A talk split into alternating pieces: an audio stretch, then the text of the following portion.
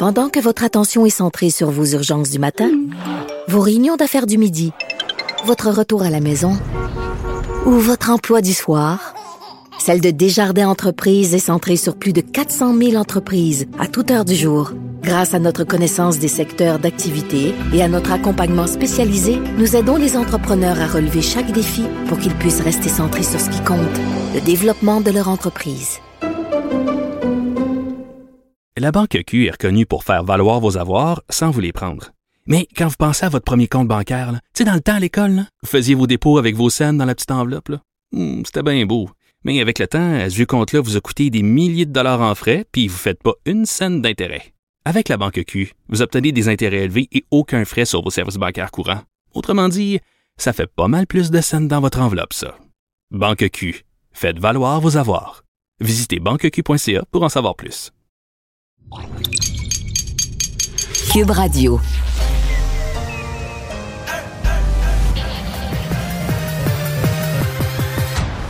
Mario Dumont. Organiser, préparer, informer. Les vrais enjeux, les vraies questions. Mario Dumont. Les affaires publiques n'ont plus de secret lui. Cube Radio. Bonjour tout le monde, bienvenue à l'émission. Bon après-midi. Bonjour Vincent. Salut Mario. Euh, ben, une autre journée de nouvelles économiques pas terribles. Ouais, non, ça tombe. euh, bon, on n'est pas surpris tant que ça des chiffres sur l'inflation qui sont tombés sur le pays montrant. euh, Mais tout, on écoute, espère toujours que ça sera reparti un petit peu ouais, vers le bas. mais Quelques signaux, mais non. Le 6,8% c'est un nouveau record depuis 91. Puis on est même très près. 91, c'était 6,9. Là, on est, on est, on est tout près. Et le Québec ben, est à peu près collé sur cette moyenne-là. Et les autres mauvaises nouvelles, c'est dans le commerce de détail aujourd'hui qu'on fait chuter entre autres le marché boursier euh, parce que les chiffres de Target sont extrêmement décevants. L'action tombe de 26 Ouais. Ça Walmart, monde. Walmart avaient été pas très bons plus tôt dans la semaine. C'était la pire baisse en 30 ans pour Walmart hier. Tout ça ensemble donne l'impression que, ben voilà, l'inflation a fait ce qu'on craignait, donner, enlever la confiance aux consommateurs, ils dépensent moins, la hausse des taux d'intérêt, etc., etc. Donc, euh, regardez pas vos placements aujourd'hui. Sautez une journée. Et on va rejoindre tout de suite l'équipe de 100% Nouvelles. 15h30, c'est le moment d'aller retrouver notre collègue Mario Dumont. Salut Mario. Bonjour. L'inflation euh, qui passe de 6,7 à 6,8% au Canada. Je ne sais pas si tu es allé faire un tour là, sur les marchés. À peu près tous les titres sont, sont dans le rouge. Le Dow qui est en chute de plus de 1000 points, 3,8% près de 4% Euh, Mario, les taux d'intérêt qui continuent d'augmenter, ça peut prendre combien de temps, selon toi, avant que ça commence à se stabiliser?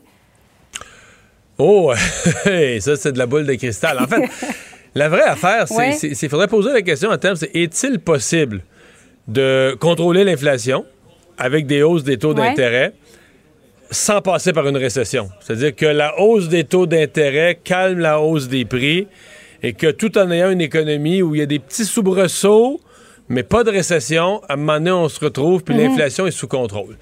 Il y a les gouverneurs de la Banque du Canada, le gouverneur de la Banque du Canada, il y a des gens qui disent oui, oui, oui, c'est possible. On va comment enfiler l'aiguille, on va juste réussir ça. Et il y a pas mal de gens, puis si on regarde ce qui se passe sur les marchés boursiers depuis quelques semaines, il semble y en avoir beaucoup dans les marchés financiers, beaucoup d'économistes des banques, etc., qui au fond d'eux-mêmes croient euh, non, c'est pas possible. Tu vas hausser les taux d'intérêt, tu vas ralentir la construction, tu vas, tu vas devoir casser des secteurs. Oui, là, ça, va- il va y avoir une récession. La récession va vraiment euh, ralentir l'inflation. Donc, la hausse, des taux ouais. d'int- la hausse des taux d'intérêt va avoir accompli sa mission de ralentir l'inflation. Mais entre les deux, là, tu sais, je veux dire, au billard, ça va être passé par la bande. là. Ça, va pas, ça va avoir passé par une récession.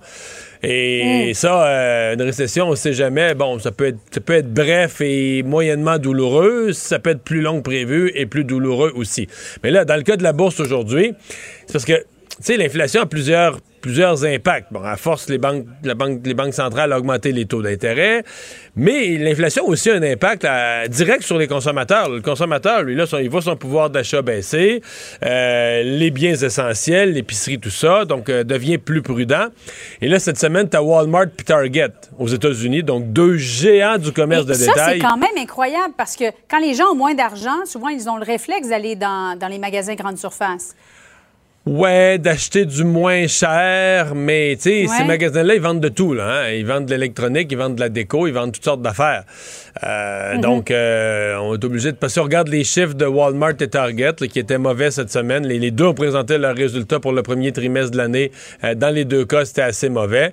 Euh, en fait, c'était en bas des attentes, en bas de ce qu'on pensait, en bas des, des- des trimestres précédents. Donc, c'est un peu une impression que, bon, c'est parti. L'inflation a son impact non seulement sur les banques centrales qui haussent les taux d'intérêt, mais l'inflation a son impact direct sur les consommateurs euh, qui perdent un peu confiance. On, a à l'écran les chiffres sur l'inflation. Si on voulait être un peu optimiste, un peu positif, on pourrait dire euh, que l'inflation décélère. C'est-à-dire que ça augmente toujours, mais elle augmente moins vite. Donc, est-ce que c'est le sommet de la courbe? Est-ce que 6,7, 6,8, est-ce que ça pourrait être le sommet? Ou, tu sais, qui va faire, comme on dit dans une courbe qui fait un rond, là? On surveillait récemment les courbes de la COVID, puis on avait hâte que ça- habitué, on avait hâte que ça fasse un rond pour repartir vers le bas. Donc, c'est peut-être pareil avec l'inflation. Ça semble augmenter moins vite. Mais quand même. Puis quand on regarde, il faut, faut aussi creuser les chiffres de l'inflation. Statistique Canada aujourd'hui nous donne les chiffres détaillés. Puis là, on regarde qu'est-ce qui augmente. Ben, tu sais, ce qui augmente, c'est les affaires de base. La nourriture, là. le Ben logement. oui, la nourriture. Au premier, c'était mon premier chapitre, la nourriture. Et certains, certains éléments essentiels du panier d'épicerie, que c'est du 10, 12, 15, ça, ça fait mal. là. Et Mario, conseil pro bono de, de ta part, quelqu'un qui songe euh, à acheter une propriété, est-ce que c'est mieux d'attendre que le marché se calme ou c'est mieux d'acheter maintenant pour éviter que ça continue de monter, les, les prix et la surenchère? C'est bien dur à dire. Parce que moi, je pense que c'est déjà Ouais. en train de se faire. C'est- déjà en train d'arrêter de monter, là. Euh, Mais l'expérience des prix de l'immobilier, c'est que c'est rare que ça baisse beaucoup. C'est rare que ça baisse énormément. Tu sais, si tu regardes l'historique de l'immobilier, ça monte par palier. Ça donne un coup, ça monte. pendant un an ou deux, comme là, on vient de le vivre, ça monte.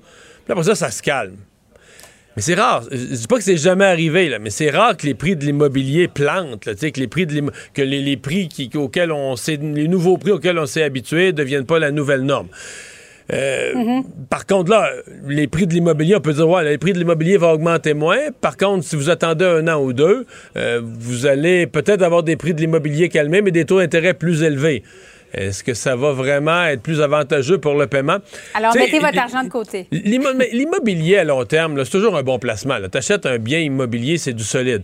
Moi, à mon avis, si je fais un vrai conseil pro bono, c'est d'éviter de se faire prendre sur le plan personnel dans une tornade, là, dans une tempête où on vient tout énervé, on est dans une surenchère, puis là, ton agent te dit, il y en a 12 qui ont misé, puis là, fait que là, tu oublies tes finances personnelles, tu veux la maison, tu te fais emporter par ton émotion, et là, tu vas mettre une offre qui est ni appropriée à ton budget, ni appropriée à la valeur réelle de la maison. Parce que là, t'es, toi, t'es dans une tornade où c'est plus, euh, c'est plus les chiffres, c'est plus ton Ouais. esprit qui te mène. C'est t'as visité la maison, t'es en couple, t'es tout seul, t'as le, goût de la voir se développe en solo ou en duo. Et, et- et ça, je pense que c'est pas bon. Là, il faut. Je veux pas dire de ne pas participer à une surenchère, mais si on participe à une surenchère, il faut réussir à le faire dans le calme, d'aplomb, en disant écoute, la maison a une bonne valeur, d'un bon quartier, elle va prendre de la valeur, je veux l'avoir à long terme, je pense qu'on on va fonder une famille, on va avoir des enfants, on va au-delà des fluctuations d'une année à l'autre. Si on pense avoir cette maison-là 10-15 ans, pas vraiment d'inquiétude, elle va valoir plus, là, le marché. Mais moi, je trouve que les gens qui se mettent dans le trouble, c'est ça. Les gens qui font, qui achètent une propriété, que c'est pas bien réfléchi, ils sont même pas sûrs de l'avoir à long terme. Puis là, dans un tourbillon de surenchère, là, vont te rajouter un 40 000, un 50 000. Puis là, hey, ça, là, le dernier, le dernier 30, 40, 50 000 de plus, il est pas dans ton budget. Tu vas te mettre dans le trouble. Toi et moi avec ça, surtout si le taux d'intérêt augmente. Puis, ben, excuse-moi d'être plate, mais ta maison va vraiment pas ça. C'est vraiment, c'est juste, les plus, con- ouais. c'est juste les conditions de marché là, qui ont créé une balloune. Puis, t'es ni dans tes moyens, ni dans le respect de la valeur de ta propriété. C'est ça qui est pas bon. Mario, visite du prince Charles et de sa femme Camilla. Ce sont des images qui nous proviennent en direct. Euh, carrousel de la GRC, je crois, là, du côté d'Ottawa. Euh, il doit rencontrer le premier ministre euh, Justin Trudeau un petit peu plus tard cet après-midi. Si on regarde le taux de popularité des membres de la monarchie euh, ensemble, selon un sondage Angus Reid, Mario, bon, la reine arrive euh, première place, mais largement devant les autres membres. Il y a William qui vient ensuite. Et le, prince Charles est à 29% Il y a quand même un peu de gens qui se sont déplacés pour apercevoir le prince Charles aujourd'hui, mais néanmoins, ça nous laisse à penser que quand la reine va, va décéder, quel intérêt les Canadiens vont-ils avoir à l'endroit de la monarchie, selon toi? Bon, les Canadiens. Il y en a déjà plus. Si on regarde présentement la couverture, non, mais si on regarde la couverture médiatique, l'intérêt de la visite, c'est déjà supérieur là, au Canada anglais qu'au Québec. Au Québec, euh, tu sais, ce matin, euh, dans mon segment politique, j'ai posé la question à Philippe Vincent Foisy. La première réponse qu'il m'a donnée, Oui. c'est à propos de la visite. Bah, ils ont du beau temps. Ils sont chanceux, oui. Ouais. Tu sais, on sincèrement, on sait pas trop quoi dire là. Euh, font pas de mal. Est-ce que tu penses que le Canada pourrait s'affranchir de la monarchie? Ben, tu sais, euh, entre toi et moi, quand la- quand l- l'argument numéro un, là, numéro un est de loin, là, pour beaucoup, en tout cas, au Québec, même en bonne partie au Canada, l'argument numéro un pour le maintien de la monarchie, c'est la complexité du remplacement. Parce qu'évidemment, si tu enlèves la monarchie, ça veut dire qu'au Canada, il faut qu'il y ait un autre régime politique, un nouveau. C'est plus la gouverneure générale représentante de la reine qui est la chef de l'État. Donc, il faut avoir un autre système politique. On va vers quoi? Une république, un système présidentiel ou comment on mange ça? Euh, Là, euh, tu vas avoir euh, 28 profs de sciences politiques qui vont te faire 28 scénarios différents. Les partis politiques vont. Puis là, ben, tu- ça se pourrait que tu dépenses Ouais. là, des milliards et des années à essayer de régler ça, puis à te chicaner, puis tout ça, à vivre de l'instabilité. Fait que c'est juste, c'est juste Mm. la complexité de faire le changement qui fait, je pense, pour bien des gens qu'on se dit, bah, ça dérange quoi. C'est Le gouverneur, le gouverneur général, puis on fait nos affaires, puis c'est le gouvernement élu. De toute façon, c'est le premier ministre, son conseil des ministres qui prennent les décisions. C'est pas le gouverneur général, c'est pas le prince Charles. C'est juste que quand le prince Charles débarque, là, il dit, moi, je vais à Terre-Neuve, je rencontre les communautés autochtones, je leur parle de changement climatique, puis tout ça, on est comme, ouais, OK. euh, tu vas faire quoi avec ça, là? Euh, là, il va parler à M. Trudeau tantôt. Est-ce que M. Trudeau attend les conseils euh, de, tu sais, de- de- du, prince, du prince Charles pour prendre ses décisions? Tu sais, on regarde ça avec... euh, pense pas qu'on peut s'en Comme la reine fait avec Boris Johnson, là, une fois Ouais, par mais les. Britanniques respectent ça. Les le- Britanniques respectent qu'une fois Ouais. par semaine, le premier ministre qui, des fois, va être trop partisan, puis tout ça.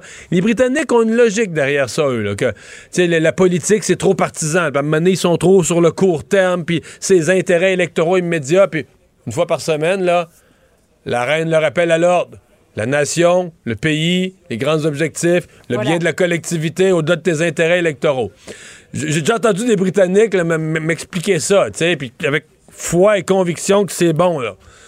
Ben là, euh, mettons que tu mettons que institué ça au Québec, là, que, je sais pas, mais François Legault, faudrait qu'il rencontre le lieutenant-gouverneur, ou Justin Trudeau qui rencontre Mary Simon, la gouverneure générale, toutes les semaines. Bon. Hey, on part tout à rire, là, voyons. euh, on est une conception qu'on n'a pas du tout, du tout, du tout. Ici, c'est purement, purement, purement symbolique. On l'accepte comme ça. Ben, c'est- Donc, quand le prince Charles vient,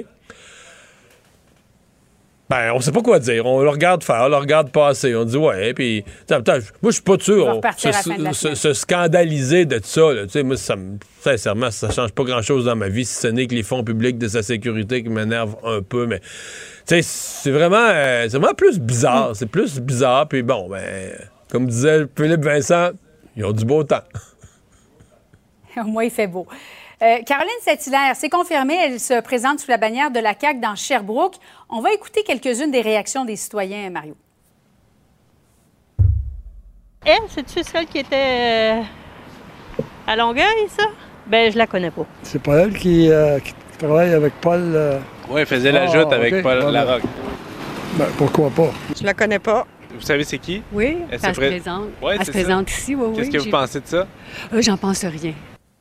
bon, j'en passe rien. Il y en a qui ne voulaient pas se prononcer, Mario. Moi, j'avais l'impression qu'elle était connue partout à travers euh, le Québec, mais ça me rappelle les bons vieux Vox Pop de, de Guy Nantel.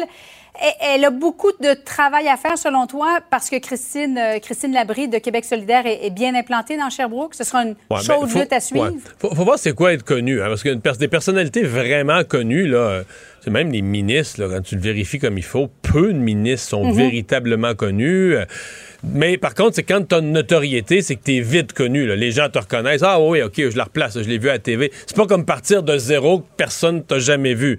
Euh, L'autre Ouais. affaire, c'est que monnaie ta notoriété aussi, c'est quand les gens regardent ton CV. Je pense que c'est ce que la CAQ, ce, ce sur, la, sur quoi la CAQ veut miser. Elle a été mairesse d'une des cinq plus grandes villes du Québec. Elle a été députée fédérale. Donc, c'est quand même une vaste expérience politique. C'est il n'y a pas aucune ambiguïté que c'est une candidature ministrable et pour un ministère senior. là. Donc, tu as une personne, c'est pour les gens de Sherbrooke, c'est ce que la CAQ va vendre. Mais tu as raison de le dire, c'est pas gagné. là. C'est pas gagné. Euh, la dernière fois, on l'oublie, en Québec solidaire, dans Sherbrooke, je me souviens, on se disait, c'est-tu possible, c'est-tu impossible? Mais quand on a compté les votes, là, euh, c'était plus que possible. Ils avaient une avance considérable. C'est le ministre, euh, en deuxième position, c'est un ministre libéral qui, avait, qui avait fini deuxième. Puis c'est la CAQ qui avait fini en troisième position. Donc, même s'il avait pris le pouvoir à l'échelle du Québec, dans ce côté-là, il a fini en troisième position, plus de 10 points derrière Québec solidaire. Donc, c'est euh, c'est du gros travail là, pour euh, Caroline Saint-Hilaire, à part avec un, un- un fort profil, mais c'est pas une circonscription facile. C'est loin d'être gagné. Puis c'est un comté, Sherbrooke, euh, qui a aimé ça dans l'histoire, avoir des vedettes mais qui a aussi battu Jean Charest, là, qui a aussi battu dans, dans son comté le premier ministre. Donc, comté toujours difficile à prévoir. À chaque élection, aux dernières fédérales, là, je me souviens, toute la gagne à la TVA, là, personne n'osait se prononcer qui, qui allait gagner. C'est une circonscription Ouais. qui est pas facile à, à jauger, donc euh, ça va être une lutte fort intéressante. À suivre le soir de l'élection. Merci beaucoup, Mario. Bon après-midi à toi. Au revoir. Alors Vincent, dans les autres nouvelles, ben, on a maintenant une, une sentence pour cette ex-éducatrice euh, qui avait euh, eu une relation avec un, un jeune. Ouais, et c'est une histoire qui fait quand même grand bruit euh, aujourd'hui. Là, Euh, Geneviève Rioux, cette technicienne en éducation spécialisée qui était tombée amoureuse de son élève âgé de 16 ans, elle comme de 40 mois de détention. Il faut dire, euh, c'est du côté très sévère. Ouais. La juge euh, Sophie Lavergne a exclu une peine clémente. On parle d'un paquet de facteurs aggravants. Elle a développé une relation euh, qui était de, de- de- de dépendance carrément avec, avec le jeune qui voulait plus ensuite voir d'autres euh, d'autres responsables parce que lui avait certaines problématiques. Et lorsqu'il a quitté l'école, ben, c'est là que la relation est passée un peu à l'autre étape et qu'ils ont commencé à avoir des relations sexuelles. Elle avait été arrêtée en 2019 puis remise en liberté. Elle a revu ce jeune-là pour d'autres relations sexuelles. On comprend qu'elle avait rien compris euh, la première fois. Euh, et euh, elle expliquait que c'était, écoute, qu'elle était en amour euh, et que c'est une relation atypique. Elle a même comparé ça à René et Céline. La juge n'est pas nécessairement Ouais, embarquée là-dedans. Pas été trop ému par ça. Là. Non, alors on va vraiment du côté euh, plus sévère, 40 mois de, de détention. On parle d'une grande vul- vulnérabilité chez cet adolescent. Il faut rappeler, le consentement sexuel, c'est 16 ans euh, au pays, mais dans le cas de relations d'autorité, même quand c'est après, là, euh, une fois sorti de l'école, c'est euh, interdit par la loi de façon très c'était une relation d'autorité additionnée, là, je m'avance, mais d'une sorte de relation d'aide Oui. avec un jeune qui avait besoin. C'est même pas la- d'intervenant, là. C'est ça. Chez un jeune qui est en difficulté, Donc, il a besoin d'un intervenant de plus pour ses difficultés. Fait que c'est c'est plus, quasiment plus qu'une l'autorité régulière, Oui. genre prof-élève. C'est vraiment de l'abus d'une personne Ouais. vulnérable. C'est comme ça que l'a interprété la juge euh, Sophie Lavergne au palais de justice de Saint-Jérôme aujourd'hui. J'ai déjà dit en ondes que Jason Kenney était un des politiciens les plus habiles de sa génération, mais ça peut être facile pour lui Hein? comme premier ministre de l'Alberta au cours des derniers mois, de la dernière année. Et là, c'est une grosse journée pour lui. Ouais, il va avoir besoin d'utiliser toutes ses, euh, ses capacités là, que tu dis pour être habile, euh, pour survivre, demeurer à la tête du Parti conservateur uni de l'Alberta, Jason Kenney, parce que là, il y a vote de confiance. euh, et il faut dire ce qui a ébranlé sa popularité dans le Parti conservateur, on sait, là, c'est la pandémie. Euh, lui qui a amené le masque obligatoire, passeport vaccinal, puis là, d'un coup, ça a Mais fait... c'est parce qu'il a perdu des deux bords. là. Il y a des conservateurs qui ont décroché parce que les autres voulaient aucune mesure sanitaire, là, les, les- un peu les disciples de Pierre Poliev. Ça a même mené à l'expulsion de certains d'entre eux. Oui, Ouais. mais de l'autre côté, euh, les gens qui étaient pro-mesures sanitaires vont se dire ben, c'est lui qui en a eu le moins au Canada. À un moment donné, il y avait tellement de monde aux soins intensifs que les Albertains sont obligés d'en envoyer, sont obligés d'en envoyer, euh, je pense, en Saskatchewan, en Ontario, en Colombie-Britannique. Même il a été question même que le Québec, on doit en prendre.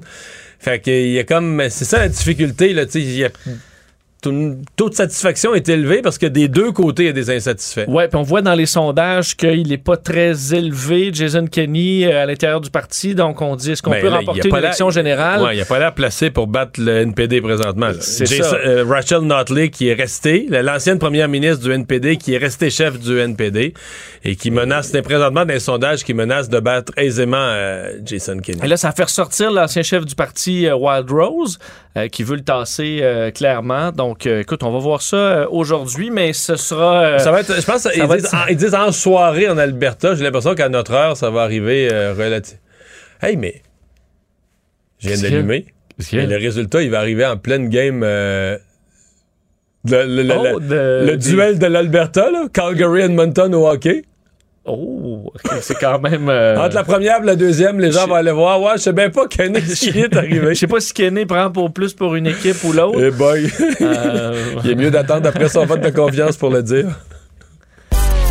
Mario Dumont et Vincent Dessureau. Un duo aussi populaire que Batman et Robin. Cube Radio. Alors voilà, des chiffres euh, toujours à la hausse sur euh, l'inflation au Canada, au Québec. En fait, euh, c'est le même taux, là, 6,8% au Canada, 6,8% euh, au Québec. On parle tout de suite d'inflation avec Miguel Wallet, directeur des opérations et économiste à l'Institut économique de Montréal. Bonjour. Oui, bonjour. Bon, euh, est-ce que euh, si que- quelqu'un d'optimiste pourrait dire ouais, ça monte encore, mais ça monte moins vite. Est-ce que vous vous entrevoyez la fin de la, de la période de montée de l'inflation? J'aimerais bien ça dire oui, mais malheureusement non. Euh, c'est vrai que c'est une augmentation qui est pas très élevée par rapport à mars. En mars, on était à 6,7% Là, on est à 6,8% Sauf que ce sont Mais des moi, taux très élevés, là, en haut de 6. là. Effectivement, c'est des taux très élevés. On n'a jamais vu ça depuis janvier 1991, donc ça fait énormément longtemps qu'on n'a pas vu ça. Puis j'abonde dans le même sens que l'économiste en chef de la Banque de Montréal qui dit que l'inflation devrait poursuivre en haut de 6% pour le reste de l'année. Je pense que c'est le cas, puis c'est notamment euh, dû à la politique monétaire qui a été euh, mise en place durant la pandémie et les dépenses excessives aussi. Là. Euh, donc, vous, vous êtes de cette école-là, parce que pas on s'entend que c'est pas le seul facteur. Là. Il, y a, il y a- il y a- le pétrole, il y a des facteurs internationaux, il y a des chaînes d'approvisionnement, mais c'est une question là, qui est débattue entre politiciens et entre économistes. Est-ce que les dépenses massives des gouvernements, pas juste le nôtre, des gouvernements en général durant la pandémie, est-ce que ça a contribué? Est-ce que ça a donné du gaz à l'inflation? Ben, je pense qu'on ne peut pas nier le fait que pendant la pandémie, on a injecté énormément d'argent, surtout sur le plan fédéral, et c'était dans un moment où euh, l'économie était en confinement. Donc, l'offre était restreinte, alors que la demande, on avait de plus en plus d'argent. Les, les épargnants ont vraiment épargné davantage qu'avant la pandémie. Donc là, on se retrouve avec une masse d'argent. Qu'est-ce qu'on fait avec ça? Ben, on consomme. Donc, c'est sûr que si l'offre est restreinte puis que la demande augmente, les prix vont augmenter. Donc, ça, c'est sûr que ça a euh, fait flamber l'inflation. Toutefois, j'ai une vision relativement nu- nuancée qui dit qu'effectivement, les chaînes d'approvisionnement, le prix du pétrole, c'est certain que ça a contribué à la hausse des prix, mais il faut vraiment pas oublier que d'injecter énormément d'argent dans l'économie pendant que l'offre est restreinte, ça, ça fait augmenter l'inflation et je pense que c'est ça qui fait qu'en ce moment, on va avoir une inflation grandissante au cours des prochains mois. Là. Ouais, avec des taux, euh, c'est pas juste de l'inflation élevée, de l'inflation très élevée. Euh, Très élevé. La, fameuse question, là, bon, il y a, il y a l'équation simple, les banques centrales à ce point-ci n'ont d'autre choix pour essayer de contrôler l'inflation que de hausser euh, les taux d'intérêt. Euh, est-il possible, comme l'espère le gouverneur de la Banque du Canada, est-il possible de hausser les taux d'intérêt, puis de le faire juste au bon dosage pour euh, restreindre l'inflation sans créer une récession, ou est-ce que vous êtes du côté des économistes plus pessimistes qui disent non, là, euh, ils se sont réveillés trop tard, les banques centrales ont gaffé, puis là, cette étape-ci, ils vont être obligés de créer une récession pour contrôler l'inflation?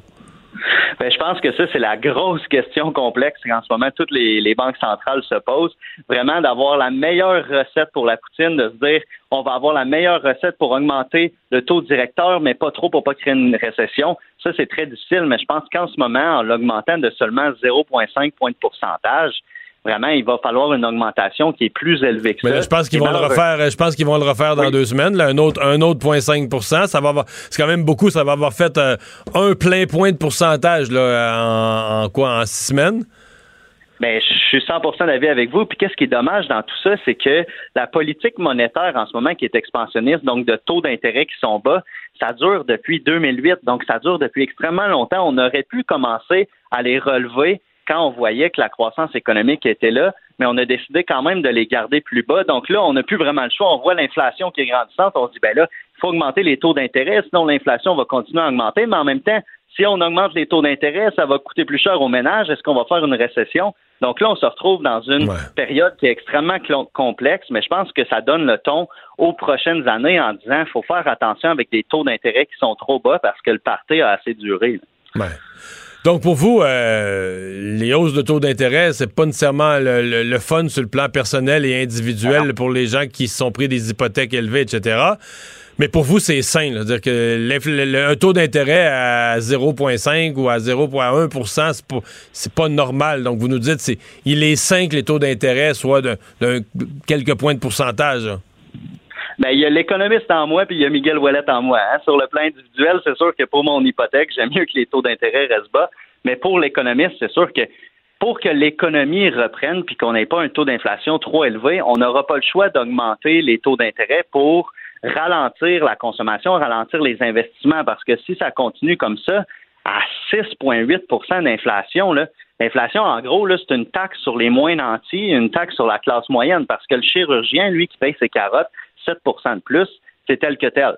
Mais pour l'ouvrier, pour la personne comme monsieur, madame, tout le monde qui paye ses carottes ou ses aliments ou ses vêtements plus chers, mais ça, ça fait mal. Donc, hmm. on n'a pas le choix de combattre l'inflation. Puis malheureusement, il faut faire un sacrifice maintenant pour avoir des bénéfices. Et que dire des retraités qui ont travaillé fort, ben, se, sont mis, se sont mis, euh, se sont mis, à 220 000 de côté, qui ont réussi à mettre durant leur vie leur petit fonds pour la pension. Puis là, tu leur dis, ah, bon, Yann, ça vaut 7% de moins. Là.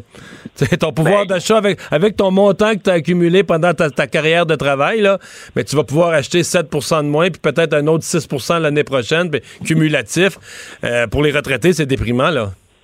Ben effectivement, imaginez, M. Dumont, vous travaillez tout, euh, vous, travaillez très fort toute votre vie. Finalement, vous avez un chèque à chaque mois où ce que la valeur de votre chèque diminue à cause de l'inflation. C'est sûr que c'est tannant. Puis en ce moment, je dois, je dois dire que je mets pas le blâme 100% sur le gouvernement. Ça, ça serait idéologue. Mais le gouvernement peut vraiment venir freiner l'inflation en ralentissant les dépenses. Puis là, quand on entend le premier ministre québécois nous dire on va envoyer un chèque un autre chèque probablement, potentiellement à la population. J'ai vraiment des doutes. On est mieux de cibler les moins nantis plutôt que d'envoyer un chèque à toute la population. Ouais, parce que là, vous dites que c'est un cercle vicieux. On remet d'autres argent dans l'économie. Fait que c'est une tendance euh, encore euh, inflationniste.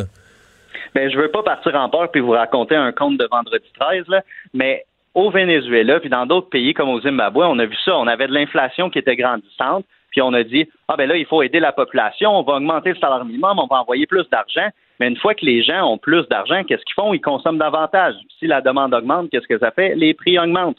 Donc, il faut vraiment faire attention à ça pour pas aller dans une spirale. C'est dommage pour le gouvernement en place, surtout en année électorale, de dire on va ralentir nos dépenses, ça va vous faire mal pour l'instant, mais je vous le jure, ça va aller mieux plus tard. C'est vraiment difficile pour un gouvernement de faire ça, mais on n'aura pas le choix d'avoir de la volonté politique si on veut en laisser plus dans les poches des, des familles québécoises. Ouais. Le dans, tout ça, le, prix des carburants, ça, c'est un. C'est un enjeu majeur. Euh, toute la semaine, les gens ont entendu plein de suggestions. Le Parti québécois disait qu'il faudrait mettre un prix, euh, un, prix fixe là-dessus. Euh, est-ce qu'il y a quelque chose à faire? Est-ce qu'on on baisse la tête et on laisse passer une mauvaise période de prix des carburants parce qu'il n'y a rien à faire?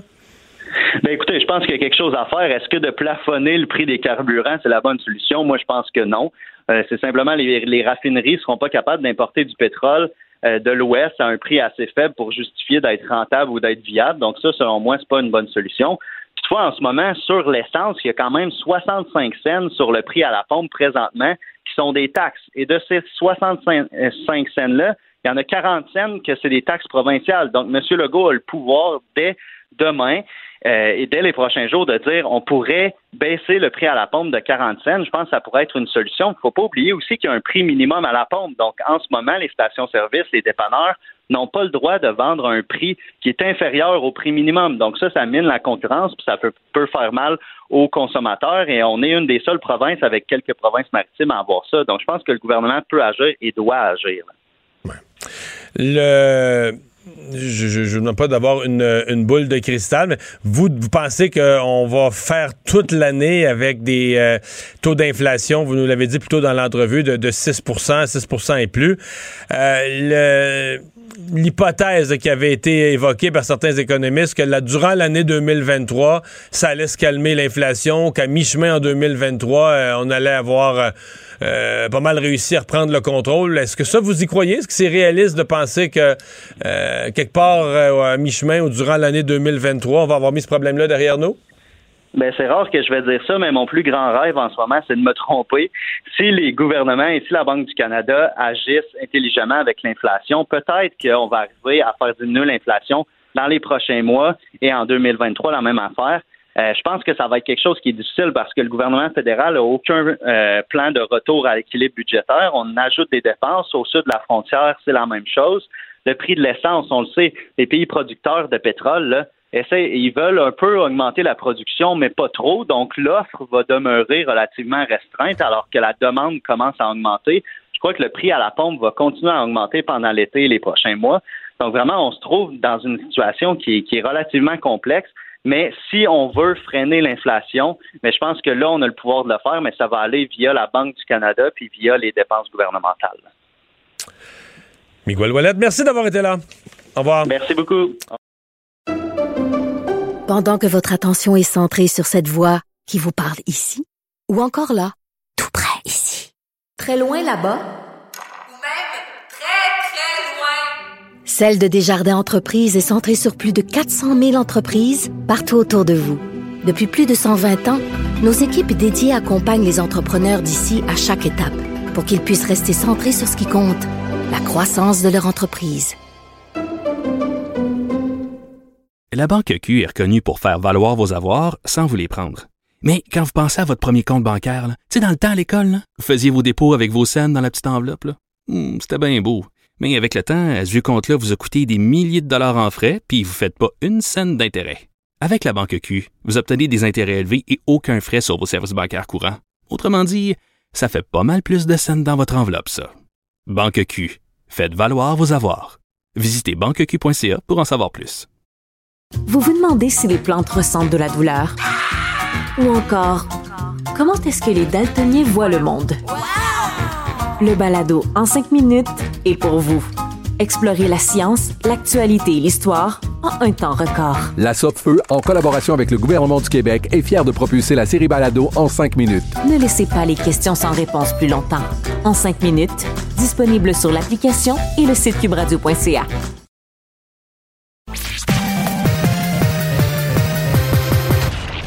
Combiner crédibilité et curiosité. Mario Dumont. Cube Radio. Le conflit Russie-Ukraine avec Guillaume Lavoie.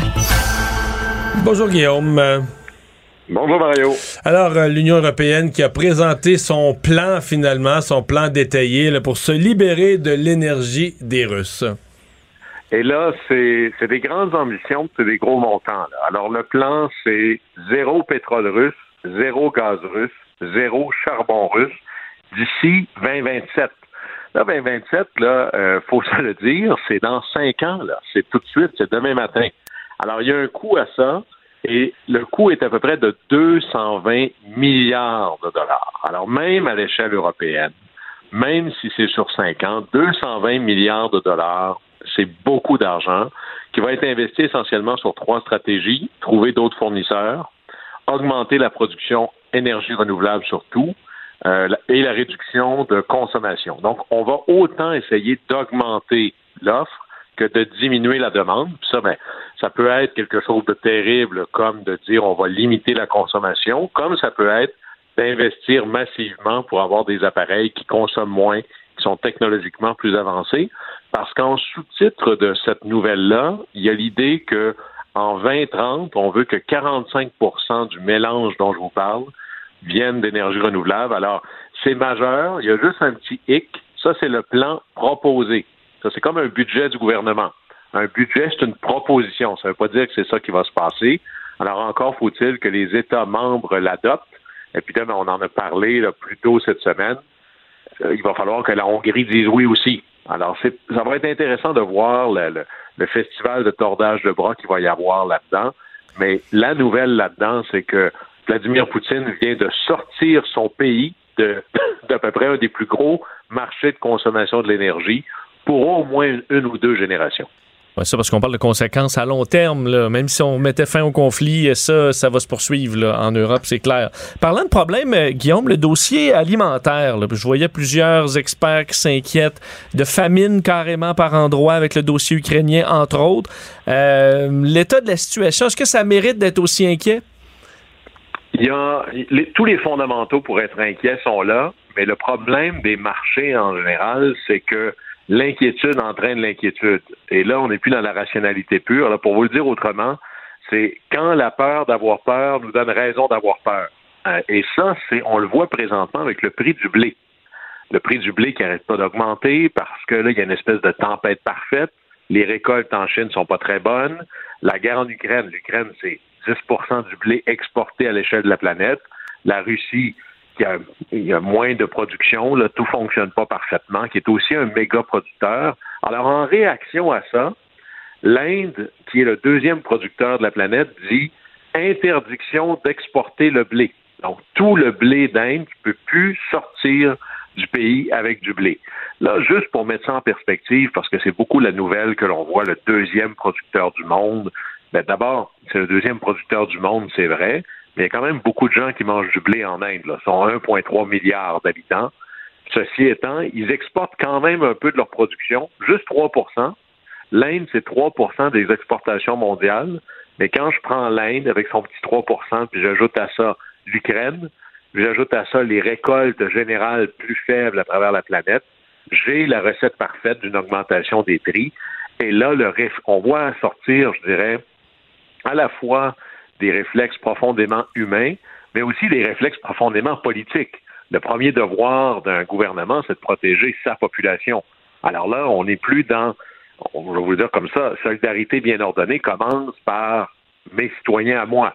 Alors, il y a des réflexes protectionnistes qui sont en train de monter là, aux barricades. Et là, l'idée, c'est pas d'empêcher l'entrée de denrées extérieures, mais de plutôt de s'assurer que sa production nationale reste ici pour qu'il y en ait assez pour tout le monde. Alors, il y a présentement un énorme manque de céréales à l'horizon à l'échelle planétaire. Puis là, la, la question, c'est qui peut sauver la planète? Et là, on est dans une théorie de qui est capable d'augmenter massivement sa production. Il y en a quatre essentiellement. Les États-Unis, le Canada, l'Australie, la France, qui est aussi. D'ailleurs, États-Unis, Canada, Australie et France ensemble, c'est presque la moitié du blé exporté sur la planète. Et là, il va y avoir aussi des petits joueurs, l'Argentine, l'Allemagne, la Roumanie dont on parlera. Mais présentement, si tu fais du blé, la chose à faire pour être solidaire avec le reste de la planète, c'est est-ce que tu as un programme de développement massif de l'agriculture, Ouais, pour encourager produire, les agriculteurs? là, on parle de ce que je connais. Là. J'ai été producteur de céréales plusieurs années. Pour produire plus de blé, soit que tu ensemences plus de superficie, ou soit que tu améliores ta productivité. Euh, bon, ensemencer plus de superficie, ça se fait toujours. puis tu peux faire des, des choix. Mais euh, plus de productivité, euh, c'est triste à dire, mais c'est prend plus d'engrais chimiques. Or, les engrais chimiques ont jamais coûté aussi cher. C'est des, prix là, dans les engrais qu'on n'a jamais, dans les fertilisants, qu'on n'a jamais, jamais, jamais connus. Donc, euh, c'est pas, pas l'année idéale pour augmenter sa production. Non, et, et c'est une excellente observation sur les engrais. D'ailleurs, euh, Joe Biden euh, écoutait bien ces conseils-là. Dans le plan américain, il y a des subventions directement aux agriculteurs pour compenser le prix des engrais. L'achat en gros a boosté, augmenté l'assurance agricole, mais c'est clair que il faut se donner, comme en temps de guerre, une obligation de résultat. Et là, il faut que les moyens soient à la remorque des résultats, c'est-à-dire que trop souvent, les politiques publiques sont des obligations de moyens. Ben, j'ai fait la bonne chose. J'espère que ça donnera des bons résultats. Là, il faut le voir à l'inverse. Ça prend plus de blé à l'échelle planétaire. Ça, c'est un rôle important pour le Québec et le Canada. Alors, qu'est-ce que les gouvernements ici peuvent faire pour qu'à la fin, il y ait plus de blé? Et ça, ça veut dire, entre autres, soutenir le monde agricole comme jamais. Et les autres pays sont en train de le faire, et entendons-nous, là les pays qui vont réussir à se positionner comme lorsque le problème s'est présenté et qu'on a fait le tour pour savoir qui était capable de relever le défi, moi, je l'ai fait. Ça, c'est une manière de s'imposer, de démontrer du leadership euh, à l'échelle internationale. Et c'est là où on voit aussi avec des plus petits pays qui sont pas habituellement dans le jeu international très important, l'Argentine, la Roumanie. Ben là, c'est quel pays a déjà investi dans des relations avec ces pays-là? Parce que les relations internationales, c'est comme l'amitié, tu développes pas ça la veille. Il faut que tu travailles ça, même quand c'est pas stratégique, parce que tu dis, moi, c'est à ce moment-là que j'y crois. La Fontaine avait raison. La cigale et la fourmi, c'est une très, très, très belle fable. Guillaume, euh, bon, euh, la demande est maintenant officielle. En fait, je devrais dire les demandes, parce qu'il y en a deux, la Suède et la Finlande, euh, des demandes pour entrer dans l'OTAN. Elles sont formelles, mais euh, bon, elles ont accueilli une, elles ont reçu un accueil assez sympathique partout dans le monde, le Canada, etc. Oui, oui, oui, bienvenue. Euh, sauf d'un des membres de l'OTAN, et ça prend l'unanimité, c'est la Turquie qui, pour l'instant, euh, démontre des, réticences et met des réserves. Euh, Qu'est-ce qu'on va faire? Je pense pas qu'on va les empêcher de rentrer ou que la Turquie va mettre son veto, mais est-ce que la Turquie se met en position de se négocier quelque chose? Ça ressemble un peu à ça. On est là, vraiment là, au plus bas là, du sens de, de, de l'État. Euh, C'est-à-dire qu'il y a une crise très importante. On fait partie d'une alliance qui a des objectifs stratégiques. Et là, tu as un membre qui dit ben moi, j'aimerais ça négocier des choses dans mon dans mon intérêt à moi purement égoïste. Là, ben là ça, c'est la Turquie qui, elle, a un problème interne avec les Kurdes. Et les Kurdes, c'est une population opprimée 40 millions de personnes à peu près, étendues dans quatre pays, en Irak, en Iran, en Syrie, mais surtout en Turquie. En Turquie, les Kurdes, c'est à peu près presque 20% de la population, c'est le quart ou le tiers du territoire, surtout à l'Est, et il y a toujours eu ce rêve millénaire chez les Kurdes du grand Kurdistan de se faire un pays à eux. Et ils ont souvent été abandonnés. Pour, se faire leur pays, il faudrait qu'ils se prennent une tranche, là. Faudrait, faudrait qu'ils se prennent une tranche dans quatre pays. C'est gros contrat, là. Gros contrat, effectivement. En fait, c'est pas gros contrat, c'est ça arrivera jamais. Ah, c'est presque arrivé dans l'histoire. Euh, moi, je suis allé au Kurdistan irakien. Ils ont déjà leur propre gouvernement. D'ailleurs, l'armée kurde serait capable de battre l'armée irakienne. Ça, vous en dit un peu à quel point ils sont organisés. Mais beaucoup de pays ont des, des, amitiés profondes avec le peuple kurde et ça énerve la Turquie au plus haut point. Et la Turquie se gêne pas pour détruire des villages euh, kurdes, pour les attaquer. Alors, quand tu envoies des armes à la Turquie, tu te dis, ça va finir sur, le, sur la tête des Kurdes. Alors, plusieurs pays, dont la Finlande et la Suède, ont un embargo de vente d'armes à la Turquie à cause de l'enjeu kurde. Alors là, la Turquie se dit, tiens, tiens, tiens, vous avez besoin de moi, là? L'unanimité, ça donne un pouvoir disproportionné à n'importe quel des membres. Et là, la Turquie, probablement, va finir par voter oui, mais en profite pour dire je veux que vous leviez l'embargo, ou sinon, hey, les États-Unis, que vous hésitez à me vendre des, avions de combat, des missiles un peu plus avancés, ben, ça va être ça le prix de mon vote. Et, le ton commence à monter parce qu'en filigrane, quand le président des États-Unis dit je suis fortement en faveur d'une admission rapide de la Finlande et de l'OTAN, euh, de, la Finlande et de la Suède, c'est à la Turquie à qui il parle. Alors là, on a vraiment un cas de, de, diplomatie triangulaire, parce que la Turquie, oublions pas ça, que même s'ils sont membres de l'OTAN et fournissent des drones meurtriers à l'Ukraine, en même temps, ils refusent d'imposer des sanctions économiques à la Russie. Et c'est, si vous avez un endroit, le bureau d'accueil de l'argent des oligarques sur la Terre, le présentement, c'est en Turquie. Alors, on a un membre dans l'équation qui est vraiment en train de jouer là, à la limite des deux camps. Mais bon, c'est le prix d'une alliance et ça demande des sacrifices. Si la Turquie avait pas le sud de la mer Noire, je pense que ça ferait longtemps qu'on n'en parlerait plus. Oui, puis un accès de l'autre côté vers le Moyen-Orient, puis euh, on se comprend qu'ils sont, euh, ils sont bien placés, là. Ils sont en une position stratégique et c'est précieux de les avoir dans l'OTAN, quitte à devoir se boucher le nez une fois de temps en temps sur des histoires comme les Kurdes, là. C'est exactement ça. C'est cru, comment je l'ai dit, mais je pense quand même que c'est euh, que c'est ça. Euh, des, euh, tu, veux nous parler de comment on répare des chars d'assaut quand on est mal pris? Et là, là, je vais vous surprendre. Dans les chars russes, on n'a plus l'armée rouge qu'on avait. Dans les chars russes, on trouve des morceaux de frigo de laveuse. Et là, je me disais, OK, ça se peut pas, là. Puis là, on imagine tous la porte de frigo à la place de la porte du char pour entrer. C'est pas tout à fait ça. C'est-à-dire que tout est une question des semi-conducteurs qu'on entend parler souvent, les puces électroniques. C'est les essentiels. Maintenant, vous avez ça, vous avez ça dans votre grille-pain jusque dans l'avion de chasse, le F-18 ou le F-35. En gros, pas de semi-conducteurs, pas d'économie moderne. Et les chars russes que les Ukrainiens détruisent les uns après les autres, des fois, ils les inspectent. Et là, ils ont réalisé que les semi-conducteurs qu'on trouve dans les chars russes sont des semi-conducteurs récupérés de pièces de frigo et de laveuses. Et là, ben, ça nous fait rire, mais ça nous fait prendre conscience combien l'embargo sur les semi-conducteurs face à la Russie a des conséquences réelles.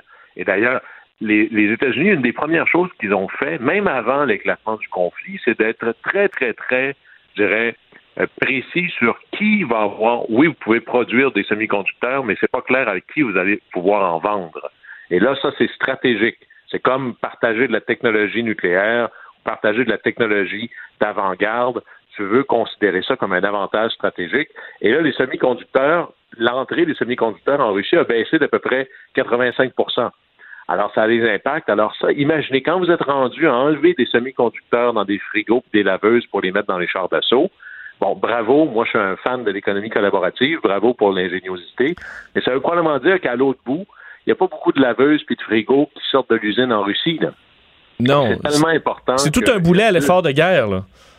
c'est énorme. Et, et même là, ça commence à avoir des impacts au bout de la chaîne parce que les deux plus grandes compagnies qui produisent ou construisent des chars d'assaut en Russie viennent de suspendre leurs opérations. Il manque de pièces. Comme deux énormes usines de tracteurs en Russie, manque de pièces également, on suspend les opérations. Alors, euh, un peu comme dans euh, ce qu'on appelait là, les villages Potemkin, c'est-à-dire que pour montrer à la reine ou à l'impératrice qui se promène, on fait juste réparer les façades ou peinturer quelque chose en carton. Ça commence à ressembler à la force de l'économie et de l'armée russe présentement. Merci, merci Guillaume, à demain. Au revoir. Au plaisir. Pendant que votre attention est centrée sur cette voix qui vous parle ici, ou encore là, tout près ici, très loin là-bas, Celle de Desjardins Entreprises est centrée sur plus de 400 000 entreprises partout autour de vous. Depuis plus de 120 ans, nos équipes dédiées accompagnent les entrepreneurs d'ici à chaque étape pour qu'ils puissent rester centrés sur ce qui compte, la croissance de leur entreprise. La Banque Q est reconnue pour faire valoir vos avoirs sans vous les prendre. Mais quand vous pensez à votre premier compte bancaire, tu sais, dans le temps à l'école, vous faisiez vos dépôts avec vos scènes dans la petite enveloppe. Hmm, C'était bien beau. Mais avec le temps, à ce compte-là vous a coûté des milliers de dollars en frais, puis vous ne faites pas une scène d'intérêt. Avec la Banque Q, vous obtenez des intérêts élevés et aucun frais sur vos services bancaires courants. Autrement dit, ça fait pas mal plus de scènes dans votre enveloppe, ça. Banque Q. Faites valoir vos avoirs. Visitez banqueq.ca pour en savoir plus. Vous vous demandez si les plantes ressentent de la douleur? Ou encore, comment est-ce que les daltoniens voient le monde? Le balado en cinq minutes est pour vous. Explorez la science, l'actualité et l'histoire en un temps record. La Feu, en collaboration avec le gouvernement du Québec, est fière de propulser la série Balado en cinq minutes. Ne laissez pas les questions sans réponse plus longtemps. En cinq minutes, disponible sur l'application et le site cubradio.ca.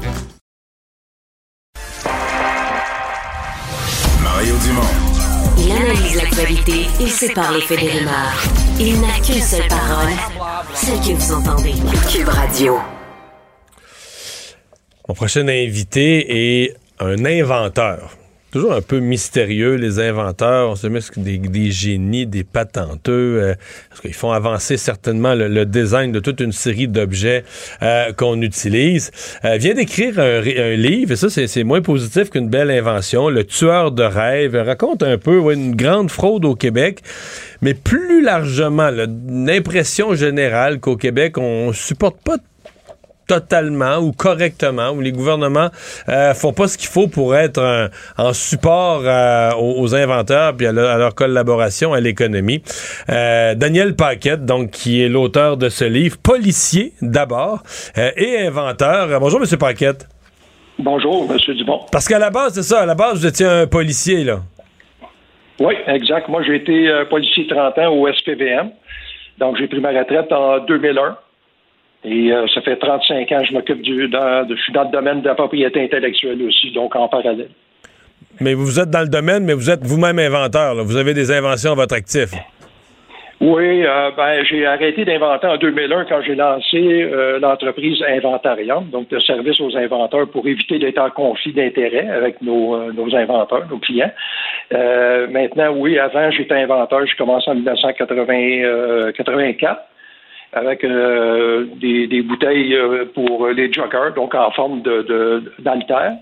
Et par après, euh, je pense celle la, la, la, plus connue, je pense que les gens vont me situer peut-être un peu plus, c'est le bras d'éloignement à l'avant des autobus scolaires pour éviter que les enfants se fassent euh, écraser par leur propre... Qui, qui, est devenu un standard sur beaucoup d'autobus, surtout en ville. Là.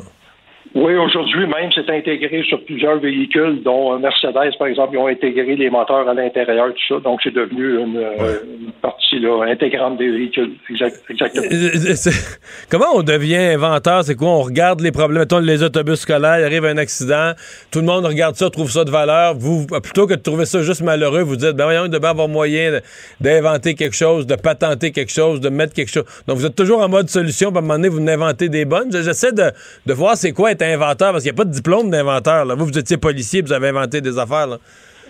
Oui, c'est ça. Ben, euh, je pense qu'on est tous inventeurs dans l'âme. Euh, à un moment donné, on a une idée qui est peut-être plus intéressante que les autres, et puis on décide d'aller de l'avant. Euh, en général, vous en parlez un petit peu à gauche, à droite, les gens vont, l'entourage vont vous dire, ben, regarde, protège ça. Euh, c'est une bonne idée. Puis, en général aussi, vont, toi, tu vas devenir millionnaire avec ça. bon, ouais, on parle de, de, de cette base-là.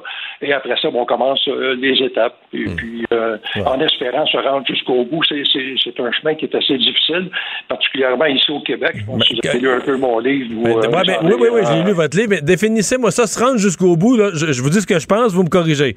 Moi, je, vois deux, euh, deux étapes. Un, faire breveter ça, donc faire protéger son idée. Puis deux, mettre ça en production, puis que ça se ramasse sur des tablettes, donc que monsieur, madame, tout le monde puisse se le procurer, en tout cas, ou les, les compagnies concernées. Ou les C'est tout ça, un succès d'invention, protection, puis euh, distribution? C'est ça, exactement. Euh, protection au départ, hein, avant d'en parler à gauche par droite. Donc, protection. Si on est capable d'aller au brevet, ben là, ça donne une valeur de, de, de négociation avec une entreprise, parce qu'un brevet, c'est un monopole. Euh, qui est euh, d'une durée de 20 ans sur un produit. Donc, à ce moment-là, ça donne valeur pour les compagnies qui veulent prendre des parts de marché sur leurs compétiteurs. Et euh, si on réussit à trouver une entreprise, ben là, à ce moment-là, on passe à l'étape euh, de développement du produit, commercialisation, euh, mise en marché, puis euh, espérons se rendre jusqu'au bout. C'est ce qu'on appelle le rêve de l'inventeur, de voir son, son, produit sur une tablette de magasin. Moi, j'ai toujours dit que c'est pas d'en vendre 100 000 ou 500 000 ou un million, c'est qu'à partir du jour où tu as retrouvé ton produit sur une tablette, qu'il y a une personne qui en achète un, pour moi, tu as réussi en tant qu'inventeur. Après, c'est de la répétition.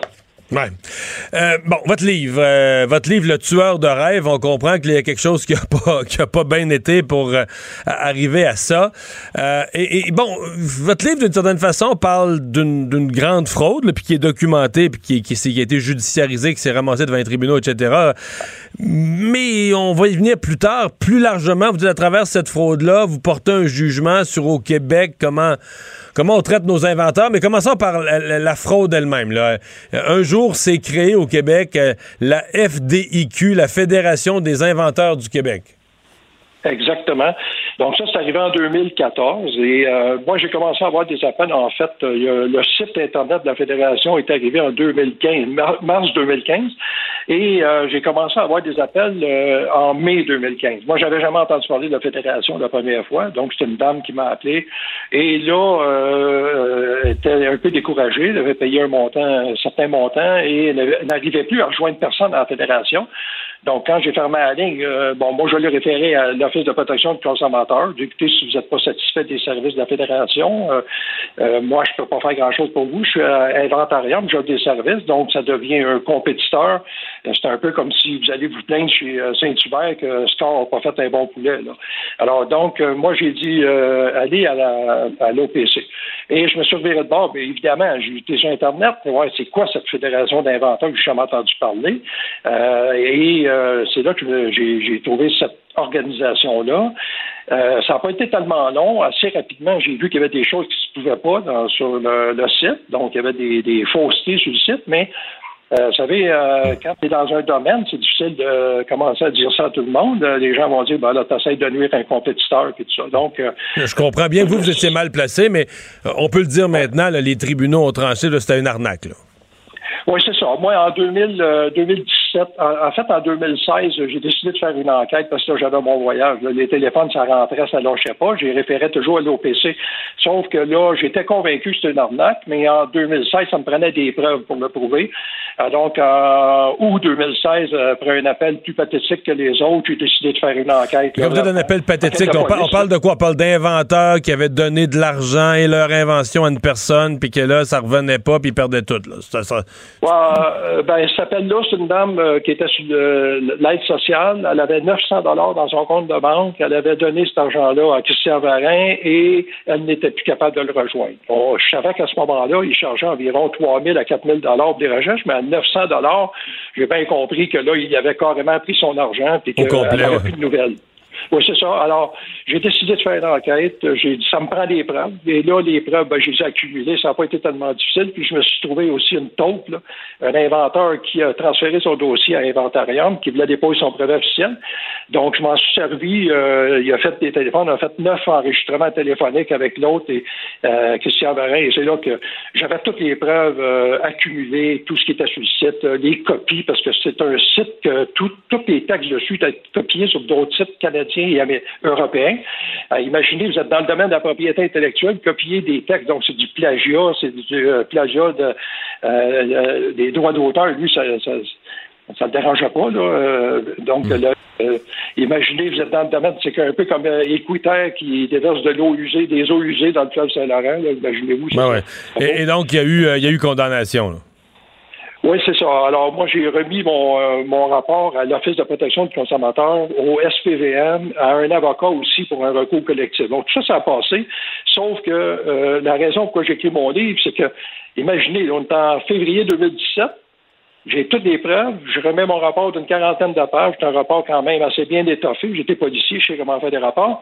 Et là, on se ramasse en octobre 2021, où l'arnaqueur arnaque toujours, là jusqu'à la veille de son procès, jusqu'à temps qu'il ferme son site Internet.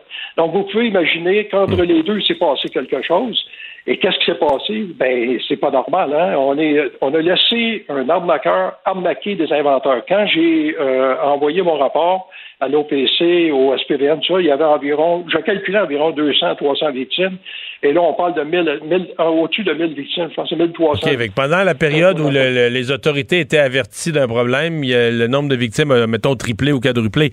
Euh, qu- Qu'est-ce que ça raconte? Parce que à, à travers votre livre, bon, vous, vous avez l'air d'être un passionné de l'invention. mais Qu'est-ce que ça raconte sur le Québec? Il me semble qu'on a déjà entendu des gens se plaindre de ça, qu'on ne sait pas protéger, qu'on ne le, le Québec ne s'est pas donné les outils euh, pour que, l'inventeur moyen ou souvent le, patenteux moyen qui a fait une invention mais qui a vraiment de valeur euh, ait les meilleures chances, disons, d'aller chercher, de pas se faire voler, de garder le bénéfice de son, de son idée. C'est ça, exactement. Ben, en fait, là, ce que je dis dans le livre, c'est que ça prend une structure. hein. Euh, souvent, les gens vont dire qu'il n'y a pas beaucoup de succès dans le domaine des inventions au Québec. Ben, c'est comme la saucisse à grade. Il n'y a pas beaucoup de succès parce qu'il n'y a pas de structure, puis il n'y a pas de structure parce qu'il n'y a pas beaucoup de succès. Donc, c'est une roue qui tourne. Donc, moi, ce que je fais dans le livre, bon, euh, en 2013, j'ai écrit un livre euh, où je décrivais dedans ma vision à moi de ce que devrait être une structure au Québec pour être capable de valoriser nos inventeurs puis euh, les aider à aller le plus loin possible. Et euh, j'ai envoyé cette livre ce livre-là, j'en ai envoyé une copie à M. Legault, euh, euh, François Legault à ce moment-là, parce que j'ai toujours euh, aimé ce bonhomme-là, puis j'ai toujours cru que un jour, s'il était premier ministre, que lui en mettre en place une structure. D'ailleurs, pas longtemps après, il a lancé son livre, le projet Saint-Laurent, et qui euh, fait état là, de l'innovation, de la création, de la créativité de nos Québécois. Tout ça. Donc, je me suis dit, euh, par hasard, là, parce que je ne savais pas qu'il sortirait ce livre-là. Alors, lui m'a renvoyé une lettre en me disant, oui, vous avez parfaitement raison, M. Paquette, on doit valoriser et aider nos inventeurs de plus en plus. Et alors, vous comprenez que quand j'ai vu tout ce qui se passait, que personne ne faisait rien pour arrêter cet arnaqueur-là, je peux, vous, dire quelque chose, quand vous êtes policier dans l'ombre, puis que vous réalisez à quel point euh, l'enquête policière a été bâclée et euh, l'OPC était euh, totalement inactif dans le dossier, ben c'est sûr que ça vous tourne. Donc, moi, je suis monté jusqu'au premier ministre. À deux reprises, j'ai envoyé un dossier complet. J'en ai envoyé à Pierre Fitzgibbon, j'en ai envoyé à Mme Lebel. Écoutez, je pense honnêtement, là, M. Mario, que je pense que c'est juste le pape que j'en ai pas envoyé. si quelqu'un m'avait dit envoyez ça un au pape, là, ton rapport, puis il pourrait faire quelque chose, je pense qu'il y en a un déjà, là. Alors, c'est ça mon livre. Mon livre, c'est une bouteille jetée à la mer que j'espère va être ramassé, euh, récupéré par des journalistes, comme vous le faites vous aujourd'hui, vous l'avez, vous l'avez récupéré ma bouteille. Puis j'espère que ça va aller le plus loin possible pour que le gouvernement se tienne responsable de ce qui s'est passé. C'est un fiasco au Québec d'avoir laissé nos inventeurs en aide se faire avoir de comme ça. Et que le gouvernement reconnaisse sa responsabilité là-dedans et qu'il compense nos, euh, nos victimes. et les victimes de la, la, la fédération qui aurait et, et, et, surtout qu'on fasse mieux pour, euh, pour l'avenir. Euh, le tueur de rêve des centaines d'inventeurs en herbe victimes d'une arnaque tolérée par l'État, euh, c'est signé Daniel Paquette. C'est aujourd'hui même le lancement si je comprends bien, là, officiel. Les gens peuvent se loguer à. Ben, ils ont juste à aller sur notre site internet inventarium.com et ils ont toutes les informations. Le livre est disponible aussi. Et demain, à la fraternité des policiers de Montréal, je fais euh, signature de dédicace. Donc, les gens qui veulent venir me rencontrer là-bas, discuter invention, discuter aussi de cette fameuse arnaque-là, euh, ben, euh, ils sont le bienvenus. Mais bonne chance. Merci beaucoup d'avoir été là. Au revoir. Merci. Pendant que votre attention est centrée sur cette voix qui vous parle ici, ou encore là, tout près très loin là-bas, ou même très, très loin, celle de Desjardins Entreprises est centrée sur plus de 400 000 entreprises partout autour de vous. Depuis plus de 120 ans, nos équipes dédiées accompagnent les entrepreneurs d'ici à chaque étape pour qu'ils puissent rester centrés sur ce qui compte, la croissance de leur entreprise. La Banque Q est reconnue pour faire valoir vos avoirs sans vous les prendre. Mais quand vous pensez à votre premier compte bancaire, tu sais, dans le temps à l'école, vous faisiez vos dépôts avec vos scènes dans la petite enveloppe. Hmm, C'était bien beau. Mais avec le temps, ce vieux compte-là vous a coûté des milliers de dollars en frais, puis vous ne faites pas une scène d'intérêt. Avec la Banque Q, vous obtenez des intérêts élevés et aucun frais sur vos services bancaires courants. Autrement dit, ça fait pas mal plus de scènes dans votre enveloppe, ça. Banque Q. Faites valoir vos avoirs. Visitez banqueq.ca pour en savoir plus. Vous vous demandez si les plantes ressentent de la douleur?